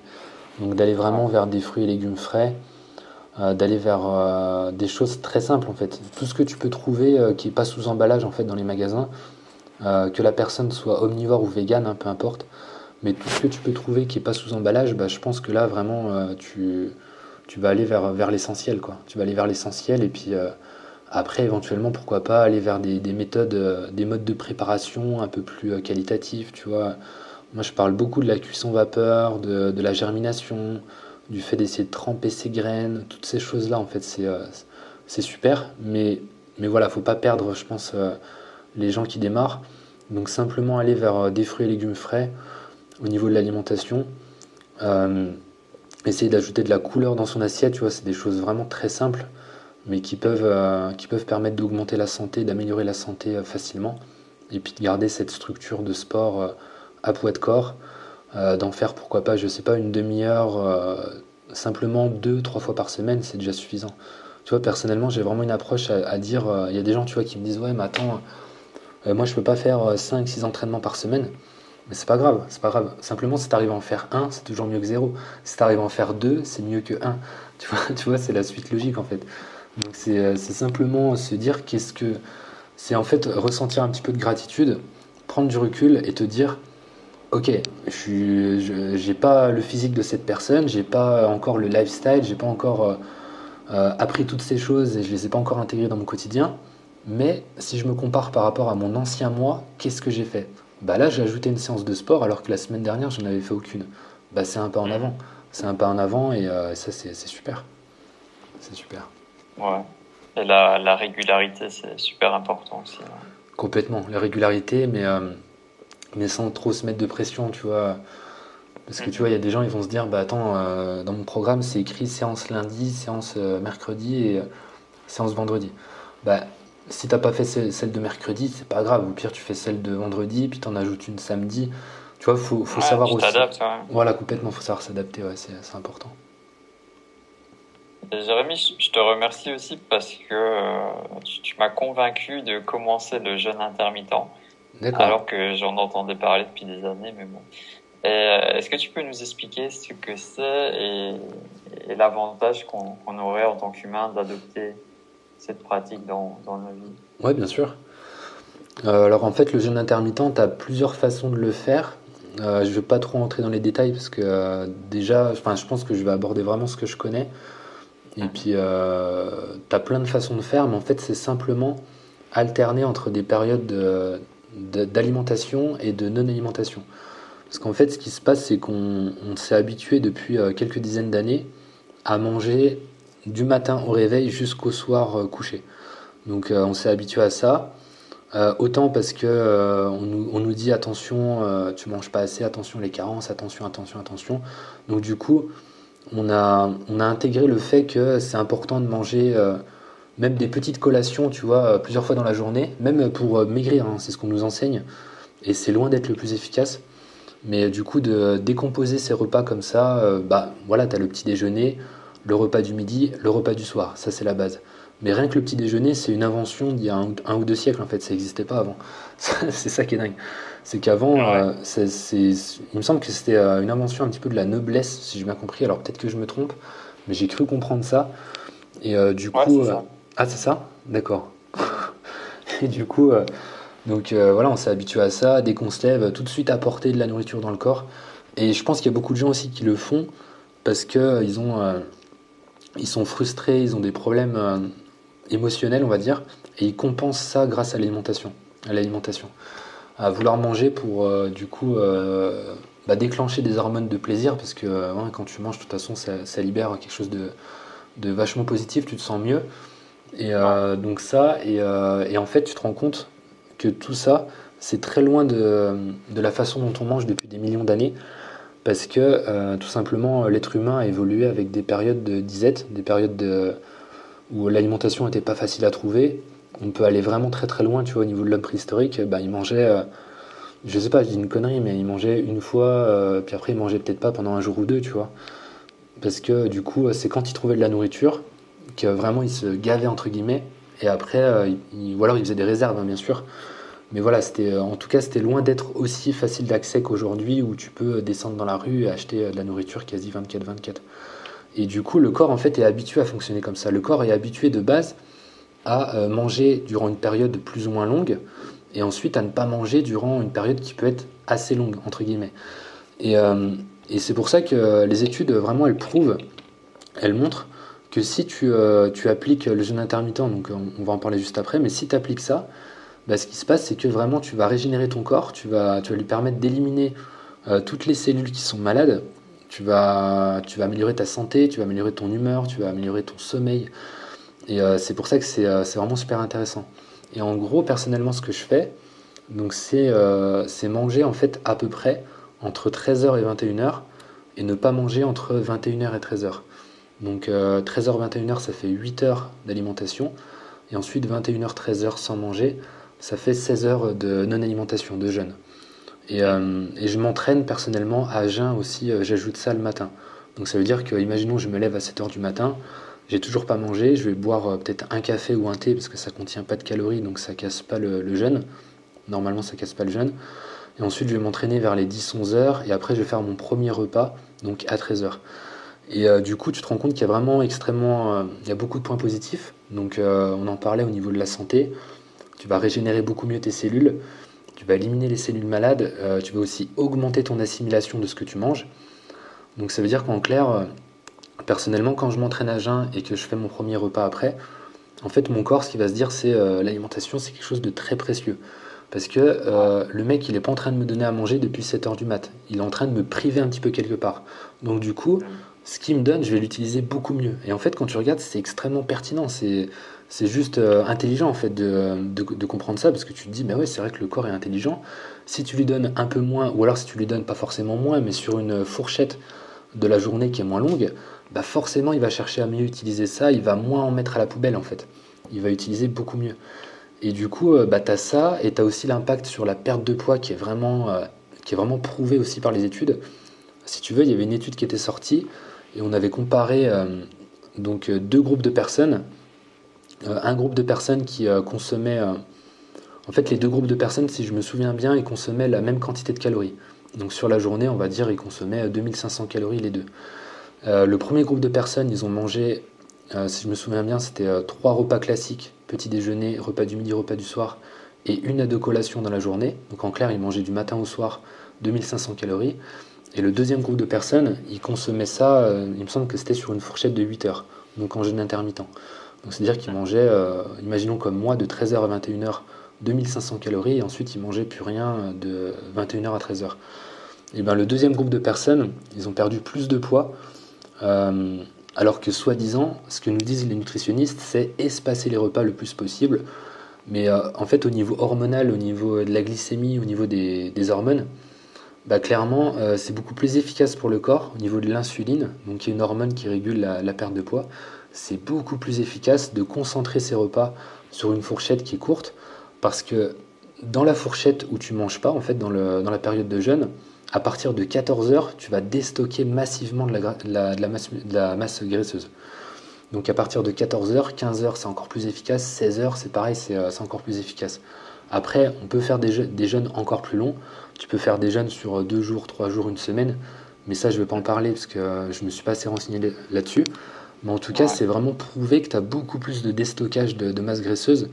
Même, même si tu consommes le, même nombre de calories, tu auras beaucoup plus de déstockage si euh, tu appliques une période de jeûne de euh, minimum 14 heures jusqu'à 16 heures, voire plus euh, dans la journée. Donc du coup, c'est pour ça que personnellement j'applique ça, parce que ça me permet de déstocker facilement de la masse grasse, de continuer à prendre de la masse musculaire, ça c'est pareil, c'est pas du tout un frein, tu peux continuer à prendre du muscle, et puis du coup de, euh, de garder un système immunitaire qui est, euh, qui est, puissant, tu vois, qui est fort, et puis de combattre plus efficacement les, maladies. Donc c'est vraiment génial pour, euh, pour moi de, de, faire ça depuis à peu près un an et demi, je dirais. Après un an et demi. Ouais, super pratique. Donc, ça permet de perdre du gras et ça favorise la prise de muscle. Donc il n'y a, que des avantages en fait. Complètement. Après, bon, tu vois, je suis pas dans l'optique de dire qu'il y a forcément que des avantages. Je pense qu'il peut y avoir des inconvénients mais je pense que c'est plus au niveau de l'organisation des gens, tu vois. Mais tu vois, personnellement, je mange de 13h à 21h, mais tu peux décaler ça, tu peux faire euh, de 10h à 18h par exemple. Faut, faut pas, faut pas dire qu'il n'y a qu'une façon de faire, mais c'est simplement, si on peut au moins éliminer le petit déjeuner, bah clairement, tu vas voir qu'au bout d'une semaine ou deux, tu vas ressentir des effets. Et euh, en fait, il y, y, a beaucoup de personnes qui, euh, qui tentent, et puis qui au bout d'un ou deux jours disent ah ouais mais non je peux pas j'ai euh, le ventre qui gargouille le matin si je mange pas je me sens faible j'ai la tête qui tourne.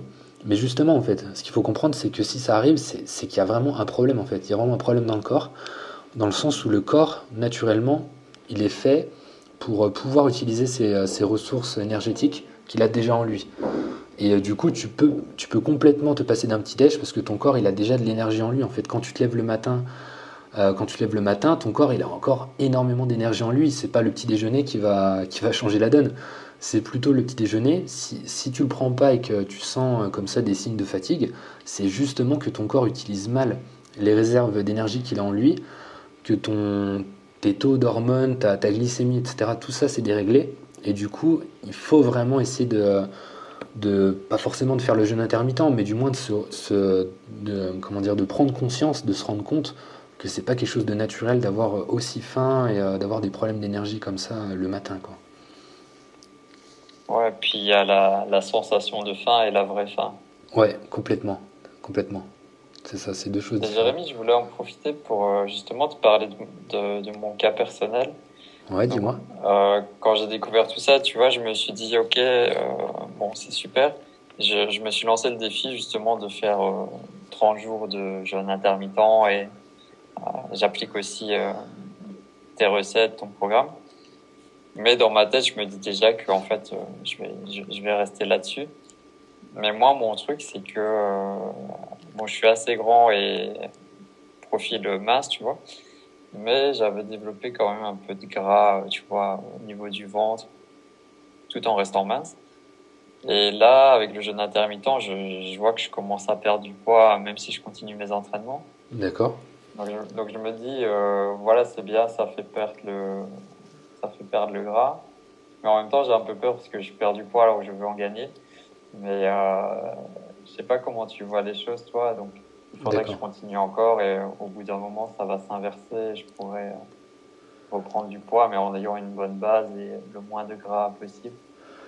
Bah, je pense que tu peux essayer d'ajouter euh, un peu plus de calories dans, dans ta fourchette d'alimentation. Faut, euh, ouais. De toute façon, c'est simple. hein. Alors, euh, enfin, c'est simple dans le sens où euh, si tu prends pas assez de poids, c'est que vraiment, si on va grosso modo dans le, dans le, dans le truc, c'est que tu, tu consommes pas assez de calories. Donc, euh, soit ça, ou soit que l'entraînement, il n'y a pas assez de stimulation hormonale en fait au niveau de l'entraînement pour euh, permettre au corps de, déclencher euh, le processus en lui, de se dire euh, oh là là, l'entraînement il était intensif, il faut, euh, que j'ajoute des fibres musculaires, il faut que je prenne du poids pour, euh, la prochaine fois.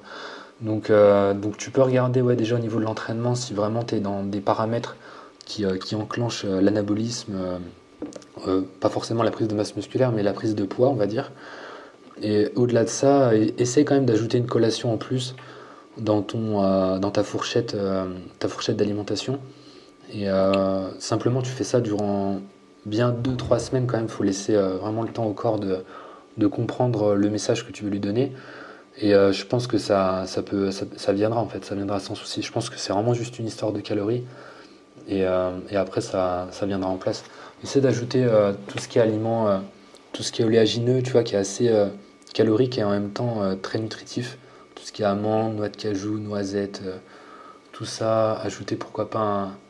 Alors, je te dirais un smoothie, mais le, le, smoothie, en fait, l'inconvénient, c'est que c'est un aliment qui est mixé et du coup, il va être assimilé assez rapidement.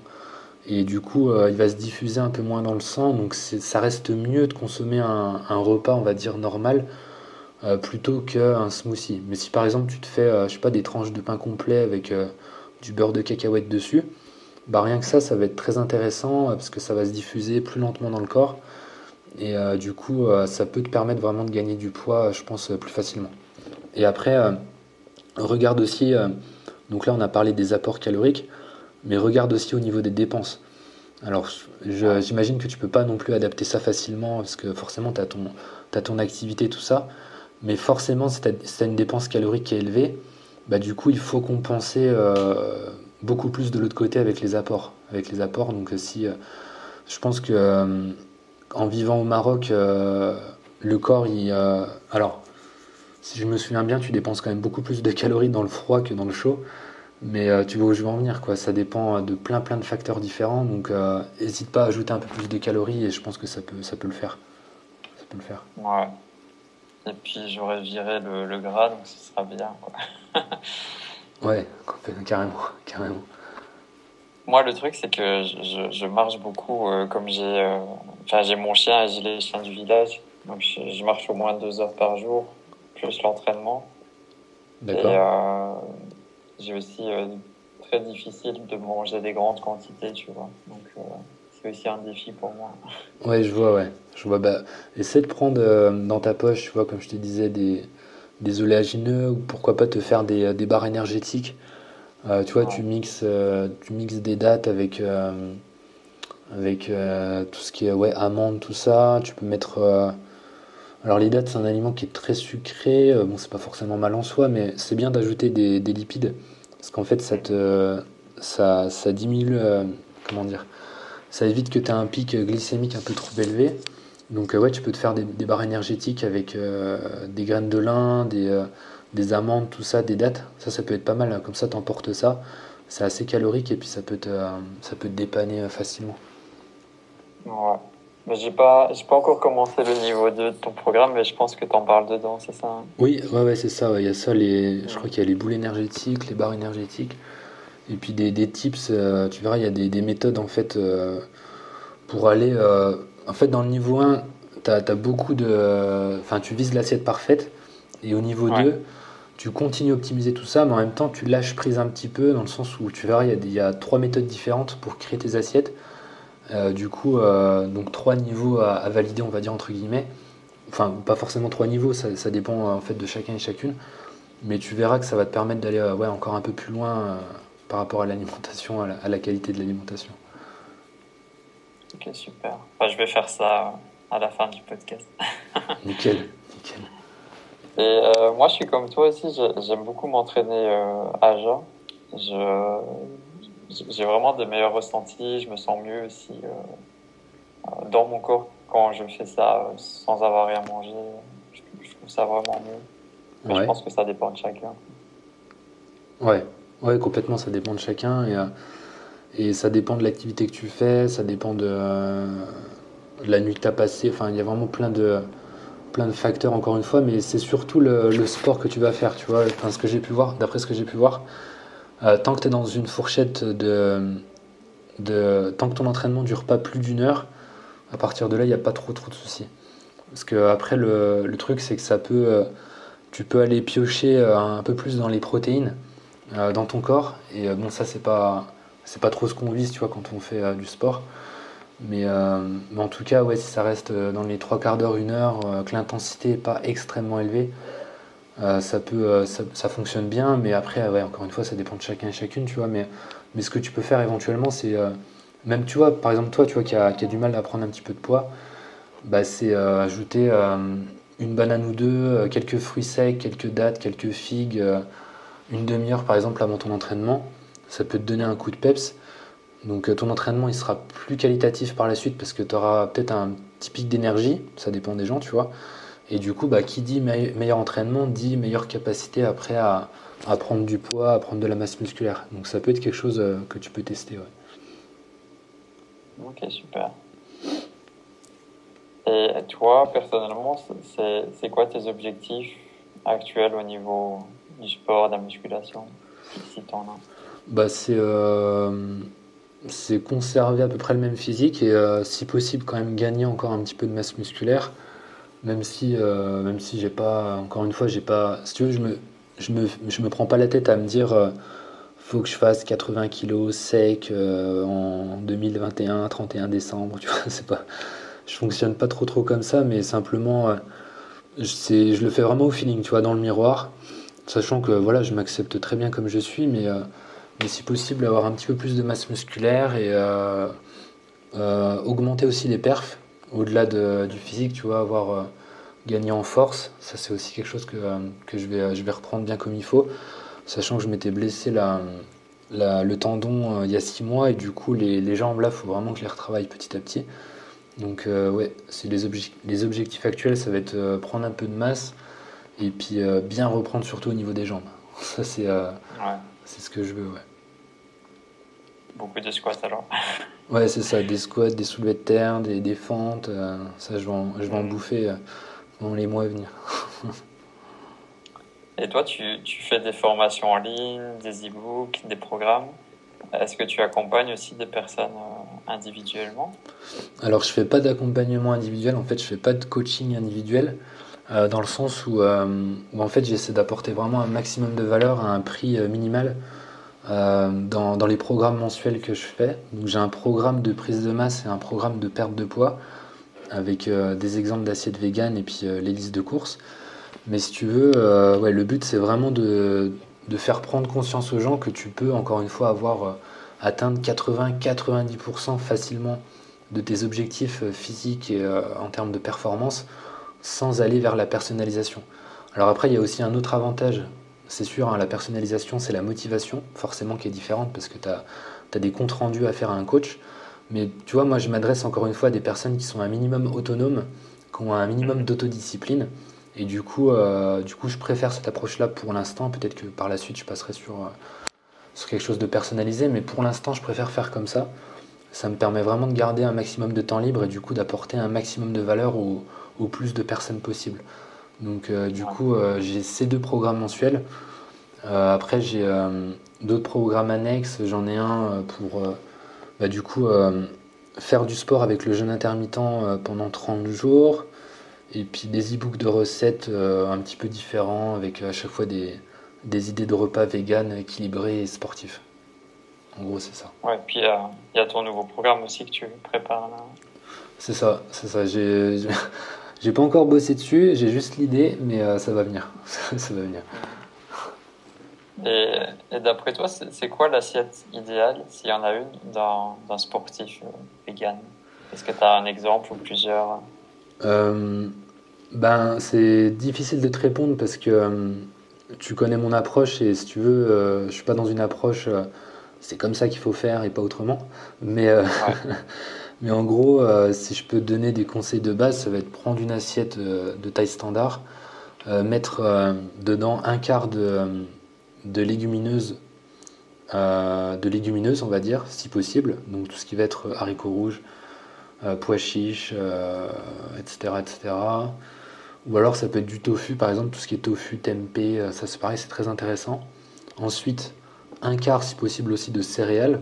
Donc là, ça va être tout ce qui est euh, céréales ou pseudo-céréales. Donc tout ce qui est riz, euh, tout ce qui est millet, sarrasin, tout ce qui va être quinoa, etc., euh, etc. Orge aussi. Camus, bon après c'est des, céréales un peu oubliées, mais ça se trouve en magasin bio. Et après le reste de l'assiette, donc du coup il reste la moitié. On avait fait un quart en légumineuses, un quart en céréales, et le reste des légumes. Des légumes, pour moi c'est vraiment extrêmement important. Il y a trop de gens qui mettent de côté les légumes. Surtout les gens, par exemple, qui veulent prendre du poids, ils ont tendance à croire que, bah, comme les légumes sont peu caloriques, bah, je ne vais, pas en, je vais pas en manger beaucoup. Sauf que, euh, sauf que le truc, c'est que les légumes, ça contient des, micronutriments, des vitamines et des minéraux. Et ça, ça aide à bien assimiler tout ce qui est protéines, par exemple. Donc du coup, c'est se mettre euh, un bâton dans les roues, en fait, de, de mettre de côté les légumes, parce qu'au final, euh, le corps, déjà, il récupère beaucoup moins bien. Euh, la récupération, la courbature, les fatigues, etc. Ça, ça va vraiment impacter tout ça. Et au-delà de ça, les, légumes, euh, donc tout ce qui est légumes verts, peu importe, euh, tu vois, brocoli, haricots verts, poivrons rouges, poivrons verts, champignons, aubergines, peu importe, mais simplement avoir vraiment cette base de légumes, ça va être super important pour la santé et pour le développement du physique. Et puis, si possible, aller vers des légumes de saison, c'est pareil, c'est super important, parce que forcément, les, la teneur en vitamines, en minéraux est plus élevée c'est moins cher et euh, bon il y a aussi un petit côté écologique tu vois qui est plus intéressant. Donc euh, c'est tout bête tu vois tu vas sur internet tu tapes euh, fruits et légumes janvier Maroc et puis bam tu tombes dessus tu vois fruits et légumes janvier France c'est pareil tu, tu tombes dessus et, tu vois rapidement. C'est pas quelque chose de compliqué à mettre en place c'est juste des, des petites habitudes. Bon je t'avoue que je vais pas forcément le faire tout le temps. Pour être honnête avec toi, tu vois, ça m'arrive par exemple d'acheter des, tomates en hiver, tu vois. Je sais que c'est mm.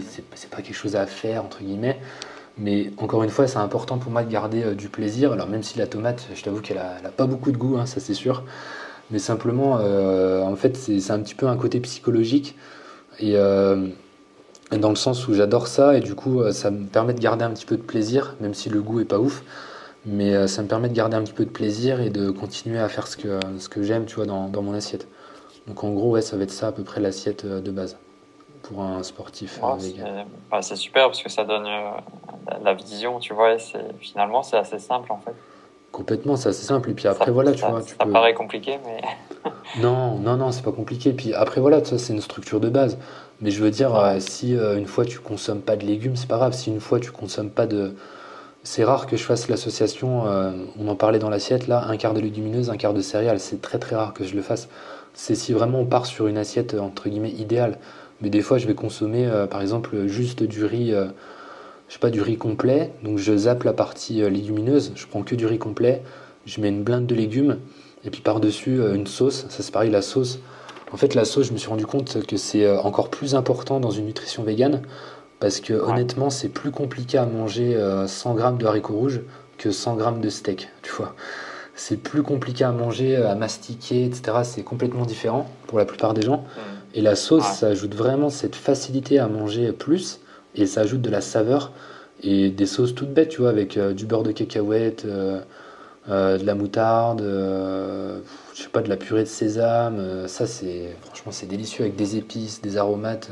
C'est le top. Mais d'ailleurs, tes recettes de sauce, ça m'a, ça a changé ma vie, quoi. Et ah euh, mon colocataire aussi, on, adore parce que bon, c'est vraiment génial. Ah, bah, et très simple. Bah, c'est ça, c'est simple, hein. il suffit juste de connaître quelques bons euh, aliments de base euh, à, mélanger ensemble, et puis après, ça, en vrai, ça va tout seul. Et, je te dis, au début, euh, quand je suis devenu vegan, je mangeais des... Déjà, je cuisais mal les haricots rouges, je les faisais pas assez cuire, donc je peux dire que c'était très compliqué à manger. J'avais des, relents toutes les, toutes les 5 minutes, tu vois, des, des, envies limites de vomir, tellement je me forçais par peur des carences, tu vois, on va dire, au début. Donc, du coup, quand je suis passé sur... quand je me suis mis à mettre des sauces dedans, je me suis dit, ah ouais, déjà à mieux cuire mes haricots rouges, ça a été un cap. Et puis ajouter des sauces, euh, je me suis dit, ah ouais, là, ça n'a rien à voir. La saveur et tout, tu, tu peux manger euh, beaucoup plus euh, sans, sans être dégoûté, quoi. C'est clair. Donc je voulais maintenant qu'on passe à la partie plus spiritualité. Tu peux justement nous partager la, la place de la spiritualité dans, dans ta vie? Ben, en fait, pour être honnête avec toi, je l'ai un petit peu mis de côté les derniers, euh, je dirais les derniers mois. Euh, c'était quelque chose que j'avais beaucoup développé, euh, enfin beaucoup, tout est relatif, mais, mais si tu veux, on va dire il y a deux ans, je dirais à peu près, quand vraiment, en fait, la, nutrition végane, elle m'a permis de, tu vois, de, créer vraiment une, une connexion un petit peu beaucoup plus forte avec le monde animal et, euh, et la vie, on va dire, dans son ensemble. Et puis en même temps, comprendre un peu plus ma place dans l'univers. Et, euh, en parallèle, j'ai toujours été vachement euh, intéressé pour faire le parallèle, tu vois, tout ce qui est astronomie, tout ce qui est comprendre la matière, comprendre la vie, l'énergie, en fait, vraiment tout ce qui, tout ce qui se passe dans le monde et qui est pas visible. Et, et du coup, donc c'est vraiment quelque chose qui s'est développé au fur et à mesure. Plus, plus euh, je, comment dire, avec la nutrition végane, plus j'avançais dans le temps et plus je me suis mis à, à lire des livres qui, euh, qui parlaient de tout ça, mais sans aller un petit peu trop dans le. Enfin, après, tout dépend de la définition qu'on donne à la, à la spiritualité, tu vois. Ouais, c'est ça. C'est ça aussi, ouais. Ça aussi, mais on va dire euh, plus le travail pour moi, ça va être sur la conscience, tu vois, sur, euh, sur l'énergie, on va dire, sur euh, ce qui est pas visible, mais qui impacte quand même notre quotidien parce que c'est prouvé, tu vois. Par exemple, les pensées. Les pensées, c'est pas quelque chose qui est mesurable, mais pourtant, ça impacte tes émotions et donc ça impacte euh, de la matière, en fait. Et euh, donc tout ça, ça s'est fait vraiment progressivement. Je me suis mis à lire. euh, des, personnes qui, en fait, j'aime bien, c'est des gens qui font un petit peu le pont entre la science et la spiritualité, tu vois. Comme par exemple Joe Dispenza. Je sais Ouais. pas si tu, tu vois qui c'est. Il est super. Mm, ouais, j'aime beaucoup. Et euh, ouais, j'adore. euh, franchement, c'est c'est vachement intéressant parce que euh, il fait des séminaires avec euh, de la méditation, avec de la visualisation, etc.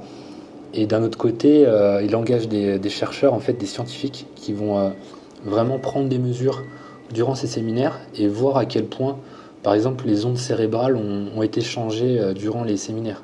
Et tu vois vraiment qu'il y a une évolution, qu'il y a une diminution du stress, euh, que c'est vraiment euh, prouvable en fait, que c'est pas quelque chose de, farfelu, c'est simplement euh, une affaire de pleine conscience qui impacte, qui impacte directement les gens. Et du coup, comme je te disais, je me suis un petit peu désaxé il y a quelques mois parce que, parce que j'avais besoin de. En fait, c'est paradoxal parce que je pense que j'en ai- j'en avais pourtant énormément besoin. Je tombais un petit peu dans une phase de, de dépression, c'était pas évident. Et au niveau émotionnel, tu vois, par rapport à des, des trucs un petit peu perso. Et du coup, euh, donc c'est vrai que je me suis un petit peu désaxé de tout ça, mais, euh, mais ça, reste quelque chose qui est, là en fond et euh, que je regarde quand même. et je pense que j'y reviendrai quand vraiment je le sentirai, tu vois, quand vraiment je le sentirai. Là, je me suis mis un peu plus à être, on va dire, dans la matière, entre guillemets, si je peux m'exprimer comme ça. Mais tu vois, être vraiment beaucoup plus dans la réalité parce qu'avant, j'étais un peu trop en fait dans mes pensées.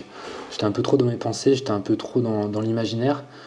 Et du coup, j'étais euh, sorti un petit peu de l'être humain, euh, enfin de la connexion un petit peu avec l'être humain, tu vois. J'étais, euh, je me crée un petit peu ma réalité et, du coup, j'étais un petit peu dans, l'illusion et pas assez dans le concret. Donc c'est pour ça que maintenant, je me remets à être beaucoup plus euh, aller dans l'échange, etc. Et, encore une fois, tu vois, on revient avec le, piège de l'activité sur Internet, c'est que j'étais, entré dans une forme d'introspection et au final, un manque d'équilibre. Tu vois, j'étais un petit peu plus, enfin, je dirais pas trop spirituel parce que ça veut rien dire d'utiliser ces termes, mais on va dire j'étais beaucoup plus euh, spirituel, beaucoup, plus concentré sur euh, le non visible, on va dire, et beaucoup moins dans la matière, beaucoup moins dans le visible. Et du coup, euh, je pense que j'ai besoin de bifurquer vraiment complètement, d'aller un petit peu dans l'extrême opposé. Là, d'être beaucoup plus dans la matière, beaucoup plus dans le concret, pour après ensuite revenir à un état d'équilibre.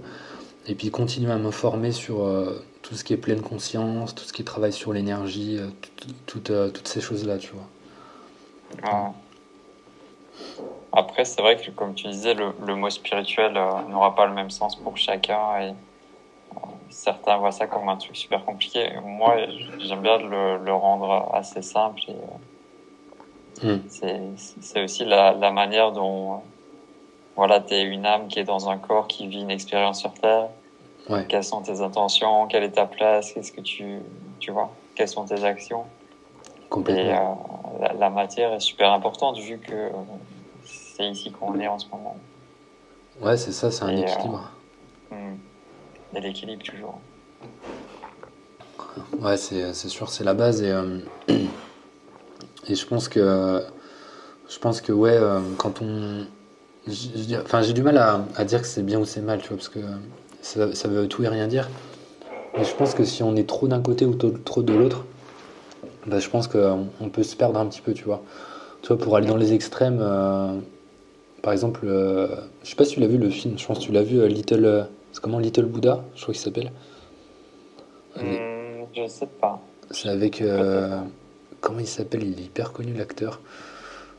Euh, Keanu Reeves. Tu vois qui c'est? Non, j'ai pas vu. Mais il, est génial. Tu regarderas. Et en gros, c'est basé sur la, vie de Bouddha. Et, euh, et, comme quoi, il aurait médité durant, je sais plus, des semaines ou des mois, sais, devant un arbre sans bouger. Mhm. Et du coup, en fait, il y a un message qui est vachement intéressant. C'est qu'au bout d'un moment, il, en sort de ça et il enseigne aux gens d'aller vers la voie du milieu.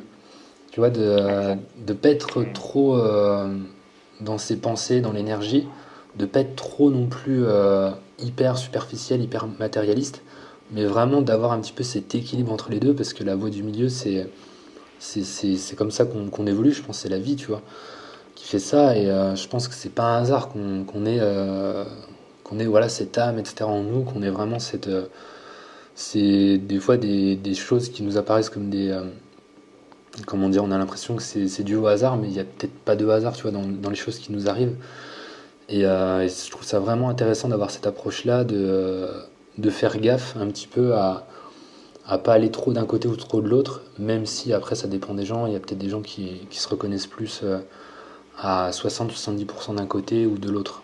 Je pense qu'il faut, faut s'écouter et on est tous différents par rapport à ça. Mm, ouais. J'aime beaucoup hein, la voix du milieu, même les, les messages du, du, bouddhisme sont super intéressants. Complètement, ouais, c'est très inspirant. Ouais. Et toi, quelles sont en fait les grandes leçons que, que la vie t'a apprises ou t'a apportées ces, ces dernières années? Bah, il y, a pas mal de choses. Bah, déjà, ouais, tout ce qui est nutrition végane, ça m'a vraiment fait euh, relativiser sur, euh, et prendre du recul plutôt, on va dire, sur, euh, sur mes actions et sur le fait qu'il y a un petit peu un effet papillon à tout ce qu'on fait, tu vois. Chaque action entraîne des conséquences. Et du coup, faire les choses en conscience, c'est super important. Donc c'était c'est vraiment une leçon, tu vois, au quotidien, je, je, pourrais pas dire que je l'applique tout le temps parce que des fois t'as pas trop le choix ou, euh, ou tu es un peu pressé et puis tu vas vers la solution de facilité, mais, euh, simplement euh, toujours garder à l'esprit que, ce que tu fais, ça entraîne des choses et du coup être vraiment conscient de ce que tu fais. Tu vois, par exemple, essayer de manger beaucoup plus en conscience. C'est c'est quelque chose que j'arrive pas encore à faire, honnêtement, mais j'aimerais vraiment l'appliquer parce que je sais que c'est super important pour, pour le corps et pour l'esprit, tu vois, mais mais tout ça, ça va, ça va être des choses que je vais essayer de mettre en place. Euh, aussi, bah, toutes les formes de, de gratitude. Tu vois, la gratitude, c'est vraiment quelque chose que j'essaie de d'appliquer de plus en plus parce que je me rends compte en fait que euh, pendant des années, j'étais toujours dans le vouloir plus.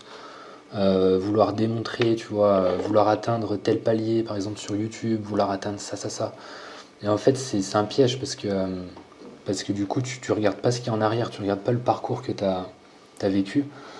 Et du coup, j'essaie vraiment de l'appliquer parce que je me rends compte que si j'ai quand même du parcours, si j'ai quand même des résultats, et, euh, et de pas tout le temps vouloir grappiller, grappiller, grappiller. Euh, c'est bien en fait en soi, bien sûr, mais encore une fois, faut, faut toujours être dans le processus plutôt que dans les résultats. Et euh, du coup, tant que tu es dans le processus, tant que tu aimes ce que tu fais, et si tu arrives en plus de ça à, te rendre compte de tout ce que tu as parcouru, et que ce soit des années en arrière, des mois, des semaines, même dans la journée en fait, simplement, tu vois. D'ailleurs, c'est marrant, je le fais depuis, depuis hier. En fait, je suis tombé sur une vidéo de Joe Dispenza et euh, de Sony Court. Je sais pas si tu, tu vois ce que c'est la chaîne YouTube. Ouais, ouais, j'aime beaucoup aussi. Tu vois, ouais. Et en gros, c'était 7 jours pour changer de vie, et puis avec des processus très simples. Le matin, de la, de, de la visualisation, et euh, le soir, en gros, de la gratitude. Et du coup, euh, je me suis dit, je vais vraiment l'appliquer sérieusement là depuis hier, donc ça fait deux jours, c'est encore très récent. Mais, mais voilà, la gratitude, tu vois, le soir te dire, bah tiens, aujourd'hui j'ai réussi à faire ça, j'ai aidé telle personne, bah, tu te sens beaucoup mieux en fait, parce que tu te rends compte que tu as quand même apporté de la valeur dans le monde et, donc la gratitude, c'est aussi quelque chose que je vais intégrer. Le lâcher prise aussi, pareil, lâcher prise sur le passé. Euh, vraiment se rendre compte que, que de toute façon ce qui est fait est fait et puis euh, si tu vis dans le passé mentalement, bah tu, ton avenir est déjà tracé en fait, parce que tu es toujours en train de revivre les mêmes émotions, de revivre les mêmes choses et euh, tu crées pas un avenir qui est qui est plus prospère en fait. Tu es, simplement coincé dans ton passé. Donc euh, tu vois, me recentrer beaucoup plus dans l'instant présent, ça c'est pareil. Au niveau spirituel, euh, c'est quelque chose que j'essaie vraiment d'appliquer parce que j'ai vite tendance à, à, entrer dans mes pensées, tu vois. Et euh, je le remarque, hein, des fois par exemple, par exemple avec ma meilleure amie, tu vois, des fois elle, est en train de me dire un truc. Et puis je lui dis attends tu peux répéter? Et tu vois elle rigole elle rigole elle me dit mais tu t'es tout en train de me dire ça je lui dis ouais c'est vrai je, je, pars dans mes pensées et, et c'est là où je me rends compte vraiment que je suis pas assez concentré dans l'instant présent, que, je suis entré un petit peu dans, euh, dans le négatif, on va dire, de l'entrepreneur. L'entrepreneur qui veut toujours créer, qui a toujours des projets, toujours des idées, mais qui coupe, euh, qui coupe pas assez des fois avec son activité et euh, du coup qui devrait des fois lâcher prise et être beaucoup plus concentré dans l'instant et vivre les choses au lieu de parfois de me dire des fois, par exemple, tu vois, je vais faire euh, une soirée où je vais être dans un, je vais faire un week-end avec des potes, et en fait, je suis en train de me dire, ah ouais, donc la soirée à 2h du mat, elle va être terminée. Et du coup, je profite pas vraiment de la chose, en fait. Je suis beaucoup moins ancré dedans parce que je, je pense à la finalité et j'arrive beaucoup moins à profiter de la chose. Et ça, c'est vraiment quelque chose que j'essaie de faire de plus en plus. C'est rester concentré, arrêter de penser au futur, arrêter de se dire que, que ça, ce moment de bonheur, en gros, va se terminer il y en aura d'autres à l'avenir en fait. C'est vraiment être conscient de tout ça. Arrêter de, stresser sur l'avenir, arrêter de regretter vraiment le passé et euh, profiter vraiment de ce qui se passe euh, dans l'instant présent. Ouais, ça c'est un, grand défi c'est vrai qu'on est souvent euh, dans, dans, le mental et c'est compliqué. Ouais, complètement. Et j'ai une grande question pour toi. Dis-moi. D'après toi, quel est le, le sens de la vie? Et euh, deuxième question, est-ce que tu le cherches encore ou, est-ce que tu te sens maintenant vraiment aligné euh, avec toi-même, avec ton âme hmm, C'est vrai que euh, c'est une très très grande question. une question avec peu de mots, mais qui, qui, débouche sur, qui peut déboucher sur des, des centaines et des milliers d'autres. Ben, pour moi, le sens de la vie, c'est juste faire des expériences, je pense, pour euh, trouver euh, ce qui nous plaît. Et euh, tu vois, il y avait, il y avait une approche que j'avais vue dans, dans, les vidéos de Sony Court qui était très intéressante.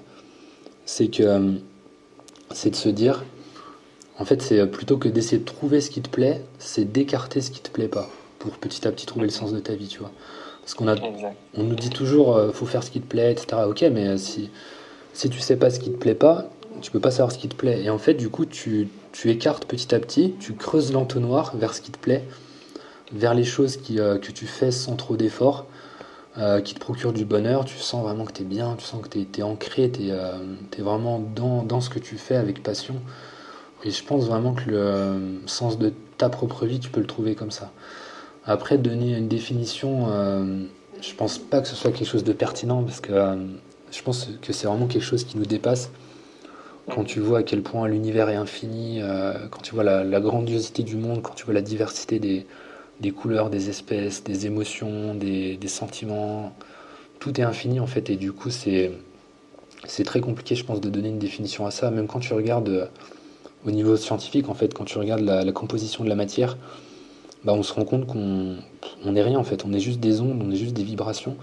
On a l'impression qu'on est constitué de, de solide. Et quand tu vas vraiment euh, au plus profond de la matière, bah, tu te rends compte qu'il n'y a plus rien. Il n'y a plus rien qui existe. Et ça, c'est incroyable, tu vois, toutes ces choses-là qui, qui, qui, nous dépassent. Et, euh, et c'est marrant parce que tout à l'heure, je me. Je sais plus si c'était tout à l'heure ou hier, j'étais en train de m'imaginer. Je me disais, tu sais, les gens dans la rue, quand ils se croisent, ils ont l'impression qu'ils sont des, des, corps, etc., avec euh, des bras. Tu sais, c'est un petit peu cet ego et cette, perception, cette perception qu'on a de nous-mêmes. Et en fait, on est juste un ensemble de molécules, qui, euh, d'atomes, en fait, qui tournent entre eux. Et on pourrait être juste deux. En fait, on est des milliards d'atomes, donc une constitution de milliards d'atomes. Et on pourrait. Euh, c'est comme si on était juste un seul atome qui rencontrait un seul atome, en fait, dans la rue c'est une idée, tu vois, un petit peu farfelue, mais, euh, mais en fait, c'est ça, mais multiplié par des milliards d'atomes. Et tu te rends compte qu'on on partage, euh, je sais pas, je sais plus, mais genre 70-80% de patrimoine génétique, par exemple, avec un champignon, tu vois. Et rien que ça, ça te fait relativiser. Tu te rends compte, tu te dis, mais c'est dingue. J'ai l'impression que je suis tellement mmh. différent d'un champignon, et même plus terre à terre, tu vois, je suis tellement différent de, de cette personne qui parle pas pareil que moi, qui a un langage différent, qui a une couleur de peau qui est différente. Donc on peut vite, je pense, tomber dans, dans ce piège. Et du coup, euh, je pense vraiment que l'être humain est fait pour voyager, pour rencontrer des gens. C'est ça qui permet de gagner en ouverture d'esprit et je pense trouver euh, plus facilement le sens de la vie. Parce que quand tu regardes depuis euh, l'apparition de l'homme, on n'a fait que de s'étendre sur la planète. Là, on vise Mars, on vise d'autres planètes, etc. Et du coup, du coup, il y a un petit peu cette, cette envie d'exploration spirituelle et matérielle, tu vois, et qui est qui est inné en fait en nous, mais tout en faisant gaffe aussi à pas aller trop trop loin parce que euh, tu vois si on part sur quelque chose d'un peu scientifique, bah, quand tu regardes l'être humain, il est fait pour euh, il est fait pour son environnement en fait, il est fait pour vivre sur Terre. Quand tu regardes, quand tu euh, les, gens qui par exemple qui passent plusieurs semaines, plusieurs mois dans des dans des navettes spatiales, ben le, corps commence à avoir des problèmes, avoir des problèmes etc. Tu es, soumis aux ondes cosmiques, donc des ondes invisibles qui, qui défoncent l'ADN. Toutes ces choses-là, ça t'indique qu'il y a quand même une barrière de protection sur Terre, qu'on est fait quand même pour rester ici.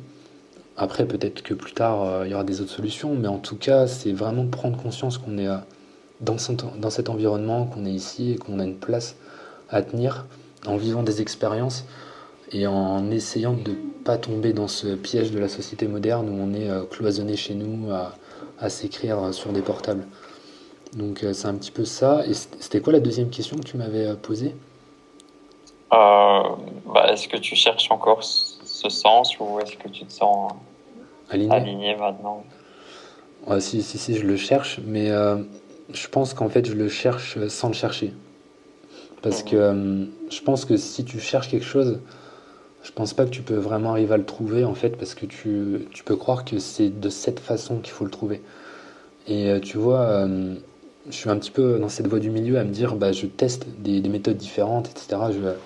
J'applique plein de choses, mais je me laisse aussi vivre au quotidien et je vais pas forcément forcer le, le processus, tu vois.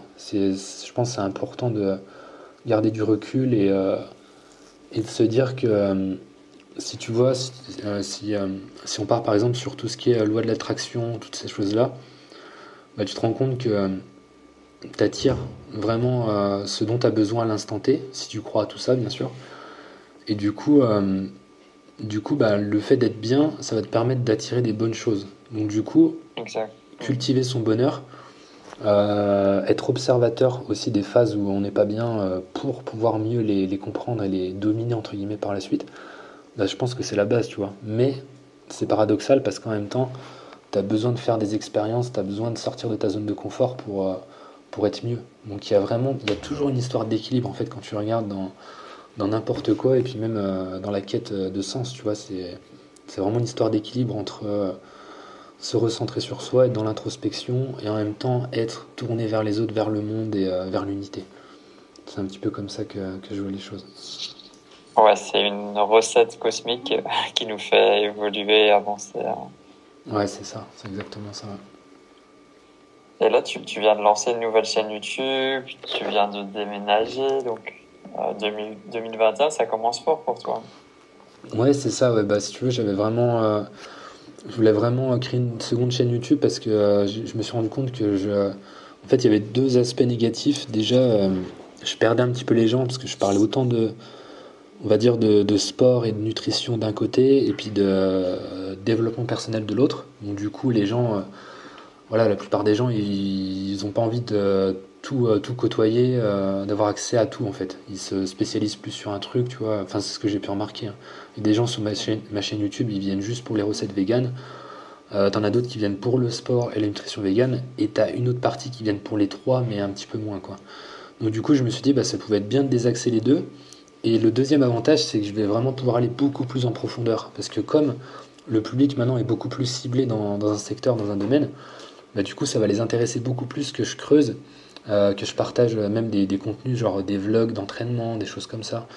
D'aller vraiment euh, autant sur des vlogs, des trucs à la cool, que des trucs plus en profondeur je pense que ça va être beaucoup plus pertinent et moi je me sentirai mieux parce que je vais pas avoir l'impression de, de, devoir convaincre en fait. Et ça, je pense que c'est euh, super important. Et puis, puis ouais, déménagement aussi, c'est pareil, c'était une étape à, à franchir pour, pour être vraiment beaucoup plus indépendant. Et, et puis, puis la coloc, là c'est une coloc, c'est une première étape. Après, le but c'est d'être autonome, tu vois. Mais c'est une première étape pour bah, déjà avoir un cadre en fait qui est cool au niveau de d'une certaine connexion, tu vois, il y a, y a, deux colocataires, pour l'instant il y en a qu'un, mais il y en a un deuxième qui, un ou une deuxième qui va arriver. Et du coup c'est cool d'avoir vraiment cette, euh, ces échanges-là, tu vois, de pouvoir euh, s'ouvrir un peu plus aux autres par rapport à tout ça, puis en même temps euh, aussi financier, tu vois, ça me permet de faire un petit peu d'économie en coloc pour l'instant. Mais c'est ouais, ça commence fort et puis, puis j'espère que ça va déboucher sur beaucoup de projets pour cette année, en tout cas. Mmh. Et t'as pas cette envie de, de vivre dans la campagne, tu vois, avec euh, des terrains, des animaux. Euh? Parce que là, j'ai vu que tu étais dans un grand immeuble. Euh, Comment bah, tu vois les choses pour le futur bah, En fait, je suis un petit peu à l'entre-deux, tu vois. À l'époque, j'étais... mais je pense parce que j'étais pas très très bien, tu vois, pas très mal, un peu mal dans ma peau, et du coup, j'avais, je voulais m'écarter, on va dire, de l'être humain. Je me disais, je vais aller vivre à la campagne, tranquille et tout. Et maintenant, je suis vraiment dans une approche complètement inverse, tu vois, je me rapproche de la ville mais je sais qu'au fond, euh, j'ai vraiment cette voie du milieu, tu vois, cette, cette envie de, de pouvoir avoir les, les deux, les, deux, les deux côtés en même temps, tu vois, d'avoir autant accès à quelque chose de, de naturel, d'avoir accès à la, la campagne, d'avoir accès à la nature, tu vois, de pouvoir respirer euh, librement, d'être euh, vraiment bien. Et d'un autre côté, de pouvoir m'amuser, faire la fête. Tu vois, je suis vraiment dans cet état d'équilibre. Donc je sais pas trop pas trop, mais je me verrais plus en périphérie, tu vois, d'une ville. Pas forcément à la campagne, pas forcément à la ville, mais un petit peu à l'entre-deux, quoi. Ouais, je pense que les deux sont, sont compatibles. Oui, c'est ça, c'est ça. Faut, faut s'écouter encore une fois. Il y a des gens qui ont besoin d'être à la campagne, d'autres qui ont, qui ont, besoin, même si je sais pas si c'est super bon, mais d'être euh, dans l'hypercentre. Mais euh, en tout cas, faut, faut s'écouter, quoi. Ouais, ça dépend des personnalités aussi. Hein. Ouais, c'est ça, ouais. C'est ça. Tes besoins. Et euh, dernière question, euh, qu'est-ce qu'on peut te souhaiter pour les, les 10 à 20 prochaines années? Voilà, c'est pareil, c'est une grande question ça. bah écoute, c'est de. Pour l'instant, euh, comme je te disais, euh, tout fonctionne bien sur YouTube avec mon activité sur internet, donc. Bravo. Continuer, ouais, continuer à développer tout ça, reprendre les conférences aussi, parce que c'est pareil, j'avais. j'avais mis ça de côté forcément tu vois, avec le, le Covid et tout, ça avait pris euh, une pause. Donc euh, les conférences, c'est cool. Euh, continuer à développer aussi ma chaîne en parallèle. Donc ça, je te dirais, c'est sur les 2-3 prochaines années. Hein. c'est pas non plus à très long terme. Ensuite, bah, ce serait d'être d'être vraiment totalement indépendant, on va dire, dans le sens, j'aimerais bien devenir propriétaire. Tu vois, ça c'est c'est quelque chose que je veux mettre en place pour être vraiment indépendant par rapport à ça. Continuer à développer euh, ce quête, cette quête, on va dire, de, sens, au sens euh, vraiment le plus large possible. Autant euh, dans l'exploration, tu vois, j'aimerais vraiment voyager. C'est, je pense que je pense que mon âme, tu vois, elle me dirige vers ça et que j'ai été bloqué par des peurs, des, des blocages, des croyances depuis pas mal d'années. mais du coup j'ai cet appel, tu vois, du genre, par exemple, j'ai lu pas mal de... Enfin, pas mal. J'ai lu deux, trois livres euh, sur l'exploration, sur, euh, par exemple, Mike Horn. Tu, tu vois qui c'est? Mike Horn qui a, qui a, fait plusieurs fois le, le, tour de la Terre, tu vois, qui est un explorateur qui est accompli et un des plus grands, sinon le plus grand de notre époque. Et ça, pour moi, c'est super inspirant. Et tu vois, des fois, je me dis, il y a peut-être un signe en fait. C'est euh, genre euh, de regarder des vidéos de lui, de lire des, livres de lui, bah, je me dis, c'est peut-être pas un hasard en fait. Il y a peut-être quelque chose en moi qui me pousse à, à trouver le sens euh, de ma vie en, en, allant vraiment explorer le monde, en allant au contact et en profitant, en gardant mon activité sur Internet, mais de l'autre côté, en étant beaucoup plus tourné vers les autres, vers l'échange et vers l'exploration. Donc ça, ouais, j'aimerais bien développer ça aussi dans les 10 à 20 prochaines années, tu vois, sachant, bon là j'ai 30 ans, mais du coup, euh, je sais pas. Après, au niveau vie de famille, j'ai pas d'ambition précise. Euh, je verrai comment ça se passe. Tu vois, je vis un petit peu au jour le jour. Je me prends pas trop la tête. Je dépasse la peur de, euh, de, tu vois, forcément être en couple, etc. Tu vois, j'essaie de dépasser un petit peu tout ça et puis de vivre les choses au jour le jour et de voir comment ça évolue, quoi. Ouais, l'accueil. C'est ça. Et on se retrouvera bientôt au Maroc, normalement aussi. Donc, tu vas découvrir. Ouais, carrément. Un truc un truc différent de la France. Carrément. Ah ouais, avec plaisir, avec plaisir. Faut que je fasse ma demande de passeport parce que euh, moi je suis un peu euh, feignant, j'ai toujours euh, tendance à remettre les choses au lendemain, mais il faut que je le fasse. Faut que je le fasse. Et puis, toi, tu as un voyage, j'ai vu en février, prévu avec un groupe de personnes. Ouais, ouais. Ah, c'est génial. C'est génial. Il manque juste une personne, j'ai vu. ça, c'est pour la fin d'année. Ah d'accord. Mais euh, bah là, presque tout est complet pour 2021. Ah bah super, super. Ça repart alors, c'est cool. Ouais.